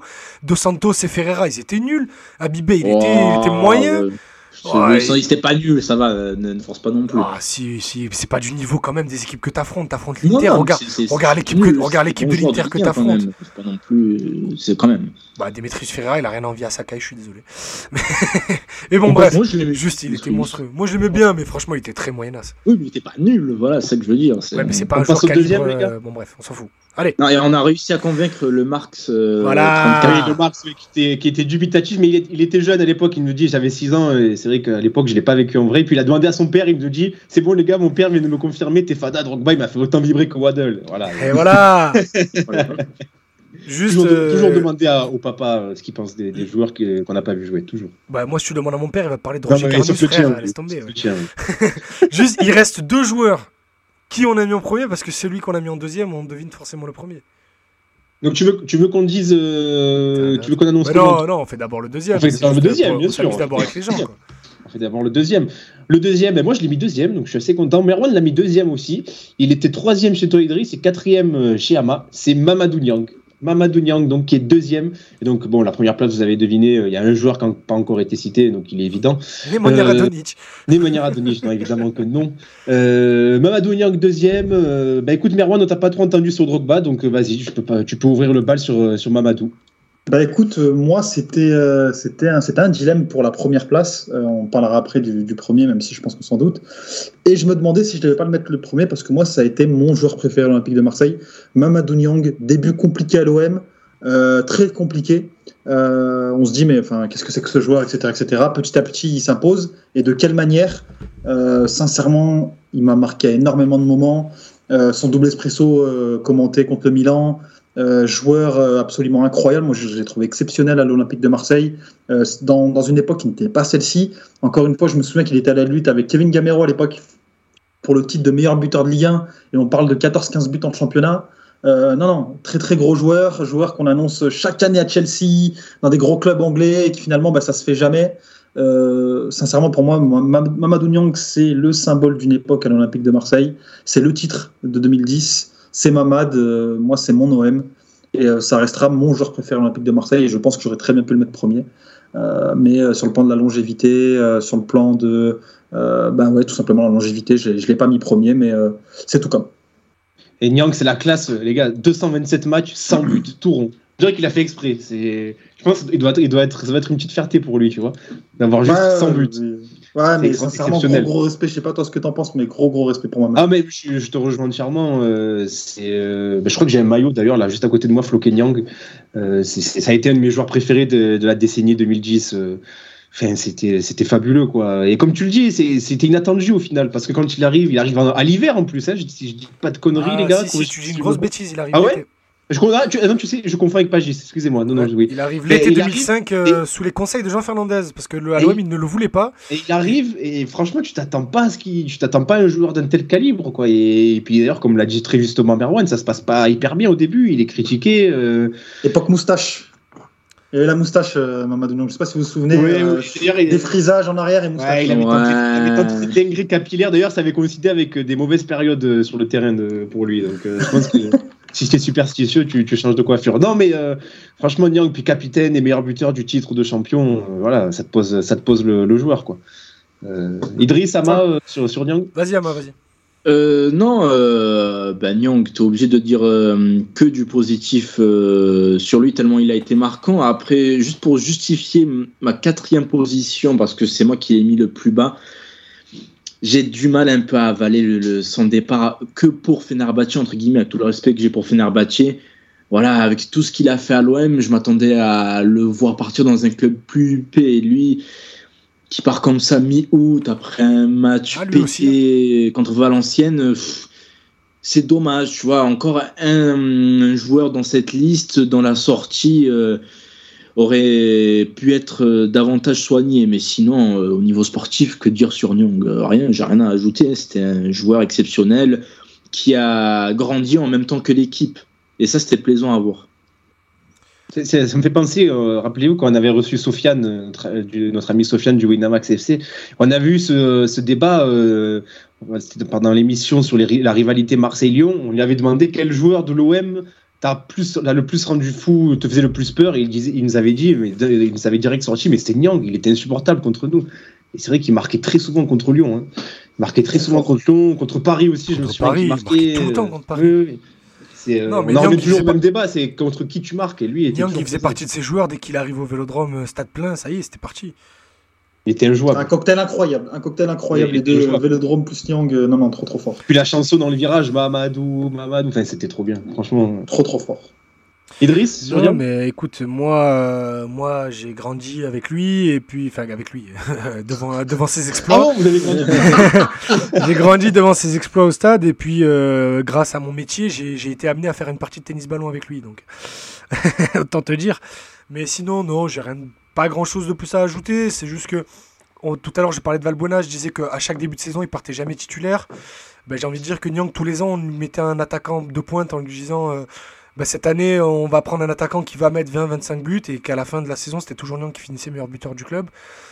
Euh, ça a été Jimenez la première saison, ça a été euh, Pagis après, ça a été Djibril Cissé, ça a été Brandao, ça a été, euh, bah, ça a été Brandao, c'est fini sur ça. à chaque fois, on s'était dit on va ramener des joueurs. Il y avait aussi la rumeur Bafé Gomis pour, mais non, à chaque fois, le meilleur joueur c'était Nyang. Il a été obligé, il, il a été appelé pour jouer sur le côté, sur, dans l'axe, pardon, parce que Jean Fernandez l'avait connu à Metz et qu'il le voulait absolument. Puis au final, on l'a décalé à gauche. Puis on a découvert que c'était son poste. Puis, vu que l'OM est intelligent en Coupe d'Europe, on avait souvent des joueurs pas qualifiés, euh, parce qu'on recrutait des joueurs qui avaient déjà joué des Coupes d'Europe, et du coup, bah, il était amené à jouer dans l'axe seul. Euh, franchement, Mamadou, c'est un joueur de métier, il a jamais râlé, euh, il a jamais, on n'a jamais entendu pleurer dans les médias parce que telle ou pour telle ou telle raison. Lui, il venait, il faisait ce qu'il avait à faire sur le terrain, c'était un joueur qui était adoré de tous dans le vestiaire. Pour le coup, et on en a parlé tout au long de ce top 30, même sur des gros noms et des gros joueurs, on a souvent parlé de petites histoires hors terrain avec Mamadou Niang, il n'y en a aucune. Enfin, du moins directement. Euh, c'est bref, c'est. euh, Un gros copain de Jawara euh, qui, qui apparaît dans les photos d'ailleurs, Mamadou Niang. Donc il y a quand même eu des petites. Ah, mais attends, attention, après, il était pas non plus, c'était pas un saint. hein. Euh, il, faisait, il, a, il, a pas fait, il a fait pas mal de bêtises. Enfin, mais des bêtises qui restaient dans le cadre du terrain, quoi. Il, fait, oui, il sortait, oui, il avait une vie plutôt animée, mais c'était jamais au détriment du terrain, il n'y a jamais rien eu. euh, ben, il n'y a pas eu d'histoire euh, d'abus, un peu comme il y a eu avec Brandao, il n'y a pas eu d'histoire euh, conjugale comme il y a eu avec Lucho, même si Lucho s'est passé en dehors de l'OM. Bref, il a jamais dépassé le cadre du terrain dans ses conneries. Donc tu vois, qu'est-ce que tu veux lui reprocher? C'est un joueur, c'est un joueur qui mérite amplement sa place sur le podium. Moi, je l'ai mis derrière Drogba, mais j'ai, euh, je comprends amplement qu'au final on le mette, on le mette deuxième. Mathieu l'a dit, 5 ans, 100 buts. Très franchement, euh, rien à Bilan dire. parfait. C'était, euh, le- le- ouais, un mec, il arrive, toute compétition confondue, tu sais que tu auras tes 20 buts euh, dans des gros matchs, qu'il va faire ce qu'il faut sur le terrain. franchement, qu'est-ce que tu veux dire? Capitaine Ouais. du J30 2010, euh, non. Deuxième place amplement méritée. Merci pour tout, Mamadou. Voilà ce qu'on peut dire. Et pas merci pour les plantages dans Passe ton ballon, mais merci quand même. Voilà, c'est ça, c'est ça. Écoute, on, on, a, dit que du bien de toi, Mamadou, là, donc si tu nous écoutes, t'es toujours le bienvenu. Les gars, on passe au premier, donc vous l'avez deviné, bah, forcément. Et d'ailleurs, c'est le seul qui a fait l'unanimité, on l'a tous mis premier, les gars. Donc je pense que ça a été une évidence pour chacun.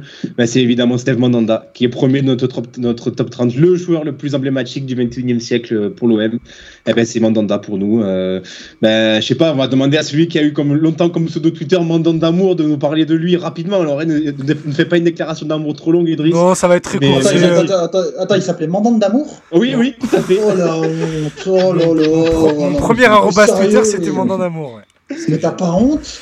Non, pas du tout. Et t'assumes ça voilà, Bref, ah, pas, passons, passons. Euh, bah écoute, je vais faire très court, Mathieu. Tout le monde connaît mon, mon amour pour ce joueur. Je pense qu'à part sa mère, il n'y a personne qui l'aime plus que moi sur cette terre. Donc, euh... son fils peut-être. Non, oh, non, même pas. euh... Il y a beaucoup de joueurs qui ont pour joueur préféré Modric, Isco, euh, Pirlo euh, ou d'autres Ahuri qui ont Ozil. Ben moi, c'est Mandanda.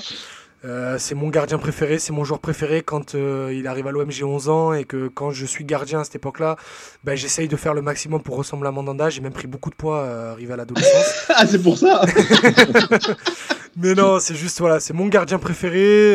après, il y a beaucoup de choses hors terrain qui me gênent depuis que je suis un peu de l'autre côté. Comme le fait qu'il passe euh, au McDo, de, au McDo Dex euh, un samedi matin à 7h Oh, ça, je m'en fous, à la limite, ça le regarde. Non, moi, c'est plus les trucs politiques sur euh, tel joueur, tel joueur. il a influé sur pas mal de mercato un jour, mon anda, quand on pourra en parler. aussi sur des, sur des décisions de coach aussi, grâce à son agent. Bref, c'est un gros politicard, certes. C'est Uto, son agent, non? Non, non, non, c'est le fils de Roland Courbis. Ah. Et euh, bref, euh, c'est, on a fait le classement des joueurs les plus marquants au 21 siècle. C'est tout simplement le joueur qui a porté le plus de fois le maillot dans l'histoire du club. Pour un club qui a 120 ans d'histoire, je trouve que c'est quand même pas mal. C'est euh, le meilleur gardien de la Ligue 1 au 21 siècle c'est euh, le capitaine, c'est euh, voilà, c'est mon joueur préféré, voilà, c'est mon Nanda, donc euh, voilà, numéro 1. C'est le, plus, il y a débat, mais c'est sans doute le plus grand gardien de l'histoire du club aussi. Hein. Il y a, il y a bah, il y a des, il y a des anciens, il y a des anciens qui vont te, qui vont t'avouer Barthez, mais aussi parce que Barthez est sans doute le meilleur joueur du match le plus important de ton histoire. Oui, voilà, voilà, bien sûr. Il y a pas, hein, non, mais c'est pas forcément faux. Moi, moi, je, moi, moi, je, moi, j'accepte, malgré que mon Nanda soit mon joueur préféré, j'accepte qu'on le mette deuxième. Mais, bon, Barthez, c'est quand même au-dessus intrinsèquement que Mandanda. Hein. Non, oui, je pense. Non, ah, peut-être. Ah, si, ah, si, quand même. Dans, le foot, dans, le foot, dans le foot d'aujourd'hui, Mandanda, euh, Barthez serait un... vous verrez que Barthez aurait beaucoup plus de limites. Ah, Barthez est, un bien meilleur Non mais Barthez est un bien meilleur gardien sur sa ligne, mais intrinsèquement en termes de complet, de complément, Mandanda est un ben, Mandanda est un gardien beaucoup plus complet et bien meilleur. Et après, ça, à la limite, on pourrait en faire une émission euh, dédiée. Mais, mais voilà, bah, bref. Ça n'a pas sens de comparer les époques. C'est un oui, des... voilà, bah, oui, tu peux pas comparer les époques. C'est pas les mêmes conditions d'entraînement, etc. Bah, c'est quand même un des, euh, postes, de jeu. un des postes qui a le moins évolué avec le temps.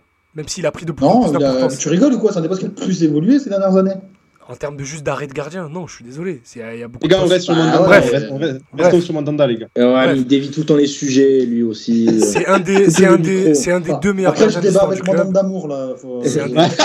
C'est ça. C'est biaisé de, c'est biaisé de. Donc voilà, c'est un des deux meilleurs gardiens de l'histoire du club et euh, moi j'ai, j'ai célébré bien trop, bien trop d'arrêts comme des buts. Ah bah, euh, Merwan sur sur Mandanda. Non, bah écoute, euh, moi je, suis d'accord avec Idriss. Euh, sincèrement, gros affect. Après, je trouve que ces dernières années, c'est un peu plus compliqué. J'ai un peu plus de mal à le kiffer parce que j'ai l'impression que, que ses mauvais côtés ressortent quand même pas mal. Euh, en tout cas, moi, je sais que. Enfin, je, je pense en tout cas ces dernières années, on a quand même beaucoup vu un gardien qui mentalement n'était pas aussi solide qu'on le pensait. Je pense que quand même ces périodes basses, elles se sont vues. Et je trouve en tout cas, enfin moi, ce qui me dérange, c'est un peu son esprit un peu défaitiste, un peu bougon. Euh, j'ai toujours eu du mal avec euh, sa communication. Je, trouve assez, je le trouve assez acerbe avec les journalistes. Pas forcément euh, très sympa. et aussi, j'ai l'impression que il va avoir un petit peu la concurrence mauvaise, pas forcément avec son concurrent, direct. Pour Lopez a témoigné, pour le coup, on peut pas se mettre en travers de ça. mais j'ai l'impression que quand ça va pas pour lui, il va essayer un petit peu de, de, de, faire aucun effort en fait pour que ça aille mieux et peut-être même savonner des planches. Euh, et, j'ai l'impression, en tout cas moi c'est un côté qui me dérange un petit peu avec lui, et visiblement ça, ça recoupe un petit peu ce que dit Idriss avec son activisme un petit peu en coulisses. Et je sais que ces dernières années, j'ai pas le même affect que j'avais euh, avant avec, euh, avec où je trouvais par exemple que enfin, je ne voyais pas, je, je, ne vois toujours pas d'ailleurs, ce qu'avait Lloris en plus de, de Steve Mandanda. Voilà. Ama? Moi, j'en ai rien à péter des trucs politiques et tout. Je retiens juste que voilà, c'est le joueur le plus capé de l'histoire de l'OM. Évidemment, quand tu restes autant de temps, euh, on n'est pas dans le monde des bisounours. Hein. Tout le monde a des travers. Lui, c'est ça, mais en soi, il nous a sorti de tellement de galères. Il y a des saisons où s'il n'est pas là, l'OM aurait été très, très, très, très mal. Saison Mitchell, t'es en Ligue 2 sans lui. Ben oui, euh, je, pensais à celle-là notamment. Il a été élu plusieurs fois euh, meilleur euh, gardien de Ligue 1. C'était amplement mérité. Voilà, le, public l'a adopté. Même là, actuellement, le, le, vent a, tourné en sa défaveur, mais les supporters ne l'ont pas oublié. Ils continuent à. Eric Jimenko avec nous ce soir. non, mais c'est vrai, j'allais dire que les supporters, j'aime bien ce que fait Paul Lopez, hein, attention, mais les supporters chante pour lui à chaque match quand même, à la fin du match. Donc, ça montre que voilà, il restera toujours dans nos cœurs, même s'il est peut-être amené à partir là au mercato d'hiver ou à la fin de la saison. Tu peux pas ne pas le mettre premier. D'ailleurs, on a tous été unanimes et c'est qu'il y a une raison. Et j'espère que les gens, justement, ne vont pas oublier l'importance qu'il a eu pour ce club par rapport à sa période actuelle où il est moins bien. Mais bon, il est en fin de parcours euh, et ça arrivé à tous les joueurs sur cette planète, c'est tout. C'est très juste ce que dit Axel. Il nous dit vous avez beaucoup parlé de départ raté dans cette émission. Ça risque d'être une fin gâchée là encore malheureusement. Et c'est, ça tombe bien qu'il dise ça parce que c'est ce que je voulais dire. Moi j'ai une peur là. J'ai, peur que ça, ça se termine mal en fait. J'ai peur de la fin pour Mandanda. Je sais pas ou qu'il y ait Monaco qui parte euh, par la petite porte. Tu vois. Moi j'aurais aimé en fait pour, moi le, départ que doit avoir Mandanda c'est j'arrête ma carrière à l'OM euh, dans un, dernier match au Vélodrome, stade plein. Je fais acclamer, je fais le tour. voilà. Ça dépendra que d'une chose de l'honnêteté de Didier Deschamps. C'est que j'en ai parlé sur le plateau du Phocéen, Mandanda, euh, si départ il y a, c'est qu'en fait il veut savoir s'il a une chance d'être dans les 23 pour la Coupe du Monde au Qatar. Donc pour être dans les 23 pour la Coupe du Monde au Qatar, il a besoin de jouer. Donc il va, il, normalement il s'est déjà entretenu, mais on n'a pas encore eu les retours avec Deschamps. Si Deschamps lui dit si tu joues et que tu es performant, tu viens, il va, il va, il va, il va chercher à partir. Parce qu'il va vouloir jouer, il sait qu'à l'OM malheureusement il peut plus jouer. Mais si Deschamps lui dit écoute, moi j'ai tourné la page, maintenant il y a Ménian, truc, truc, truc, bah écoutez, Mandanda, il va rester sur le banc de l'OM, il va continuer à encaisser son petit salaire et il va jouer les 5-6 matchs qu'on va lui demander de jouer cette saison. Bah, tu sais quoi, j'espère que ce sera ça. Franchement, moi, je, moi, ça, ça dépendra que de ça. pas entendre de notre départ. Oh, le euh, kidnapping émotionnel. Mais ça dépendra que de ça. Ah, mais vraiment, moi ça, moi, ça me briserait. Mais pour, le coup, aussi, vraiment, mais pour le coup, euh, il lui reste encore deux ans et demi de contrat parce qu'il avait lissé son contrat. Je pense que la dernière année, il la fera pas. Je pense qu'au maximum, il reste un an et demi sur le, dans la carrière de Mandanda. Et comme Mathieu, euh, je demande juste à ce qu'on entoure dès euh, le mois d'août prochain la, date du dernier match au Vélodrome, que je prenne déjà mes places et que j'aille vivre ça directement au stade et que ça soit une vraie belle communion. Tu, pleures ou pas? Tu pleures Non, quand même pas, je suis un homme aujourd'hui. Ah, petite larme, mon homme d'amour. Non, non, non, vraiment, mais je, je pense que s'il y a moyen de descendre dans les vestiaires pour lui faire un gros calinou, il y a moyen. franchement, il mérite, mérite pas une autre sortie. comme l'a dit Axel, on, a trop eu de départs ratés, de, d'histoires qui se terminent mal. Franchement, celle-là, il faut qu'elle se termine bien. Hein, c'est bon. Ah, et puis de toute façon, quoi qu'il arrive, hein, attention, hein, le joueur a aucune envie de quitter la région et il a aucune envie de quitter le monde du football. Donc croyez-moi, même s'il finit son dernier match ailleurs, il restera à l'OM derrière, il sera, il, il va passer diplôme d'entraîneur parce qu'il a envie de devenir éducateur apparemment. Euh, donc Éducateur ou vraiment entraîneur de haut niveau euh, Pour l'instant, pour l'instant, ça le, ça le chauffe de partir avec les petits, donc on verra. Hein, mais euh, il y a que l'avenir qui nous le dira. Mais il y a, Mandanda sera toujours dans, dans l'environnement du club. Et j'aime à penser ou j'aime à croire que c'est une bonne chose. N'oubliez pas l'une de mes prédictions qu'on avait fait là dans notre émission un peu Uchronie, pas Uchronie, mais plutôt prédiction cette saison. Mandanda prend sa retraite cette saison pour moi parce que, euh, parce que peu de temps de jeu et il va se rendre compte que ça va être chaud pour la Coupe du Monde. Ouais, pourquoi pas. Mais je pense qu'il va essayer de se battre euh, pour la Coupe du Monde jusqu'au dernier moment. Mais bon. C'est quoi le dernier match cette saison là Je sais pas. Vélodrome? Faudrait qu'on regarde. Tiens, je vais regarder. Parce qu'imaginez, oui, c'est pas, pas farfelu. Hein, ce que, ouais, non, complètement. Mais Ron a raison. Hein. C'est complètement faisable. Hein. Ça serait un Marseille-Strasbourg. Euh, j'espère que vous pensez la même chose quand je vous ai dit que Balardi allait perdre sa place. Et c'est fait. Donc voilà moi, j'avais dit que Sampaoli démissionnerait, donc on n'en est pas loin. ouais, on n'en est pas proche non plus. et j'ai dit que Milik allait faire une saison à 30 matchs. Voilà. Ouais, ouais, faudra, je pense qu'à la fin de l'année, on fera, on fera un retour sur nos prédictions. Je pense Ah, il est on pas mauvais, je pensais, pour l'instant. Ouais, mais on a sorti des saucisses aussi, je pense. Mandanda est le meilleur gardien du monde, voilà, moi je l'aurais dit. Voilà, donc euh, bah, le top 30, euh, bah, vous voilà, c'est Mandanda qui conclut ce top 30. On vous mettra le petit visuel demain, là. euh, Amaïs, il va faire ses devoirs et on Calvici très bien géré par Mandanda, je- j'en profite pour le souligner. Ah ouais. Très bien géré. Contrairement à certains membres de l'émission. Bah, un seul membre, auquel, hein, moi ça va. hein. Auquel, auquel je m'incorpore. Moi, elle est bien gérée, on a Auquel tout je rasé suis- direct, hein, c'est toi qui te bats. Donc voilà, les gars, je rappelle, je rappelle le podium. Donc Mandanda premier, Nyang deuxième et Drogba troisième donc de ce, de ce top Ah, 30, je te vois. 30 des, des joueurs les plus marquants au Et on a XXIe siècle. Pété le record de l'émission la plus longue de l'histoire. Ouais, ouais, elle, est- elle a été longue. On celle-là. a Mais bon, une il fallait- 45. Il fallait s'attarder, il fallait Ah s'attarder bah oui, sur mais ça. ça a mérité. C'était, c'était mérité. euh. Ah bah quand même, ouais. on, va pas, on va pas bâcler Mandanda ou Nyang ou Drogba. Alors les amis, on en a déjà parlé, on a d'autres euh, d'autres idées d'émissions comme ça. Il y a bien évidemment le top 30 des pires qui vont arriver. Ah ouais, alors celui-là, est- je pense que ça va être drôle. on est en Ah, train- je je vais faire d'en- en space. On est en train d'en dessiner On les rigoler. contours. On est en train d'en dessiner les contours, de savoir vraiment quels critères on choisit. Mais il y a d'autres émissions de top 10 qui vont débarquer. On, on prendra juste un thème euh, de 10. Je pense que le concept top 30, on va le garder pour le, le top 30 des plus grands joueurs. Mais des émissions un peu top 10 de temps en temps comme ça, on pourra en faire, notamment sur des maillots et tout. Donc euh, restez là. Ah, c'est pas mal les maillots, tiens. Hâte d'être au pire, euh, sincèrement. Ah ouais, les, les pires, ça va être quelque chose. Oh, Ça sera, ça sera pour le 2022, là, en deuxième partie de saison. On va vous offrir Ouais. ça encore là. Une mini-série euh, sur le même format, hein, trois épisodes avec euh, à chaque fois une partie du classement. Euh, et puis voilà, je pense que ça sera drôle. Euh, les gars, plus rien à rajouter sur ce top euh, On peut conclure? Si, Mandanda est le Oh, meilleur. Voilà. Non, je, je, je, je rêve de voir Mandanda marquer sur penalty, ce qu'il a toujours voulu faire. C'est vrai, il, a dit, il a dit je veux, je veux mettre un but avant de prendre ma retraite. Ça serait mérité. Imaginez, OM Strasbourg, là, on mène 3-0 et on marque. Non, c'est impossible. Mais on mène 3-0 avec cette équipe, on tire jamais Ouais, au ouais, but. c'est impossible. T'as sera, vu comme je me suis corrigé T'as vu comme je me suis corrigé on sera pas au stade surtout, donc bon. Ouais, Ah putain, ouais, c'est- putain, Castex. ça part en bouchon, là. Il faut conclure, là, il faut conclure. Mais merci à tous d'avoir été là dans le chat. Vous êtes encore très nombreux. Le Marx, Axel, Azir, euh, Ludwig, Jipad, vous étiez tous là. Merci beaucoup pour votre présence. Jayomi aussi qui était là. Euh, et puis, bah, si, vous écoutez, si vous écoutez cette, cette émission en, en replay, bah, écoutez, n'hésitez pas à nous envoyer vos top 30 d'ailleurs hein, sur Twitter. On, on le lira avec grand plaisir. Euh, et ben, messieurs, nous on se retrouve la semaine prochaine. Euh, alors pour une émission dont Normalement. on a aucune idée de- de- du thème, mais on trouvera bien quelque chose euh, d'ici là. Et puis, ben, écoutez, passez un bon réveillon, un bon boudin, comme on dit ici, et puis on se retrouve la semaine prochaine. Salut. Eh, salut. Ballon,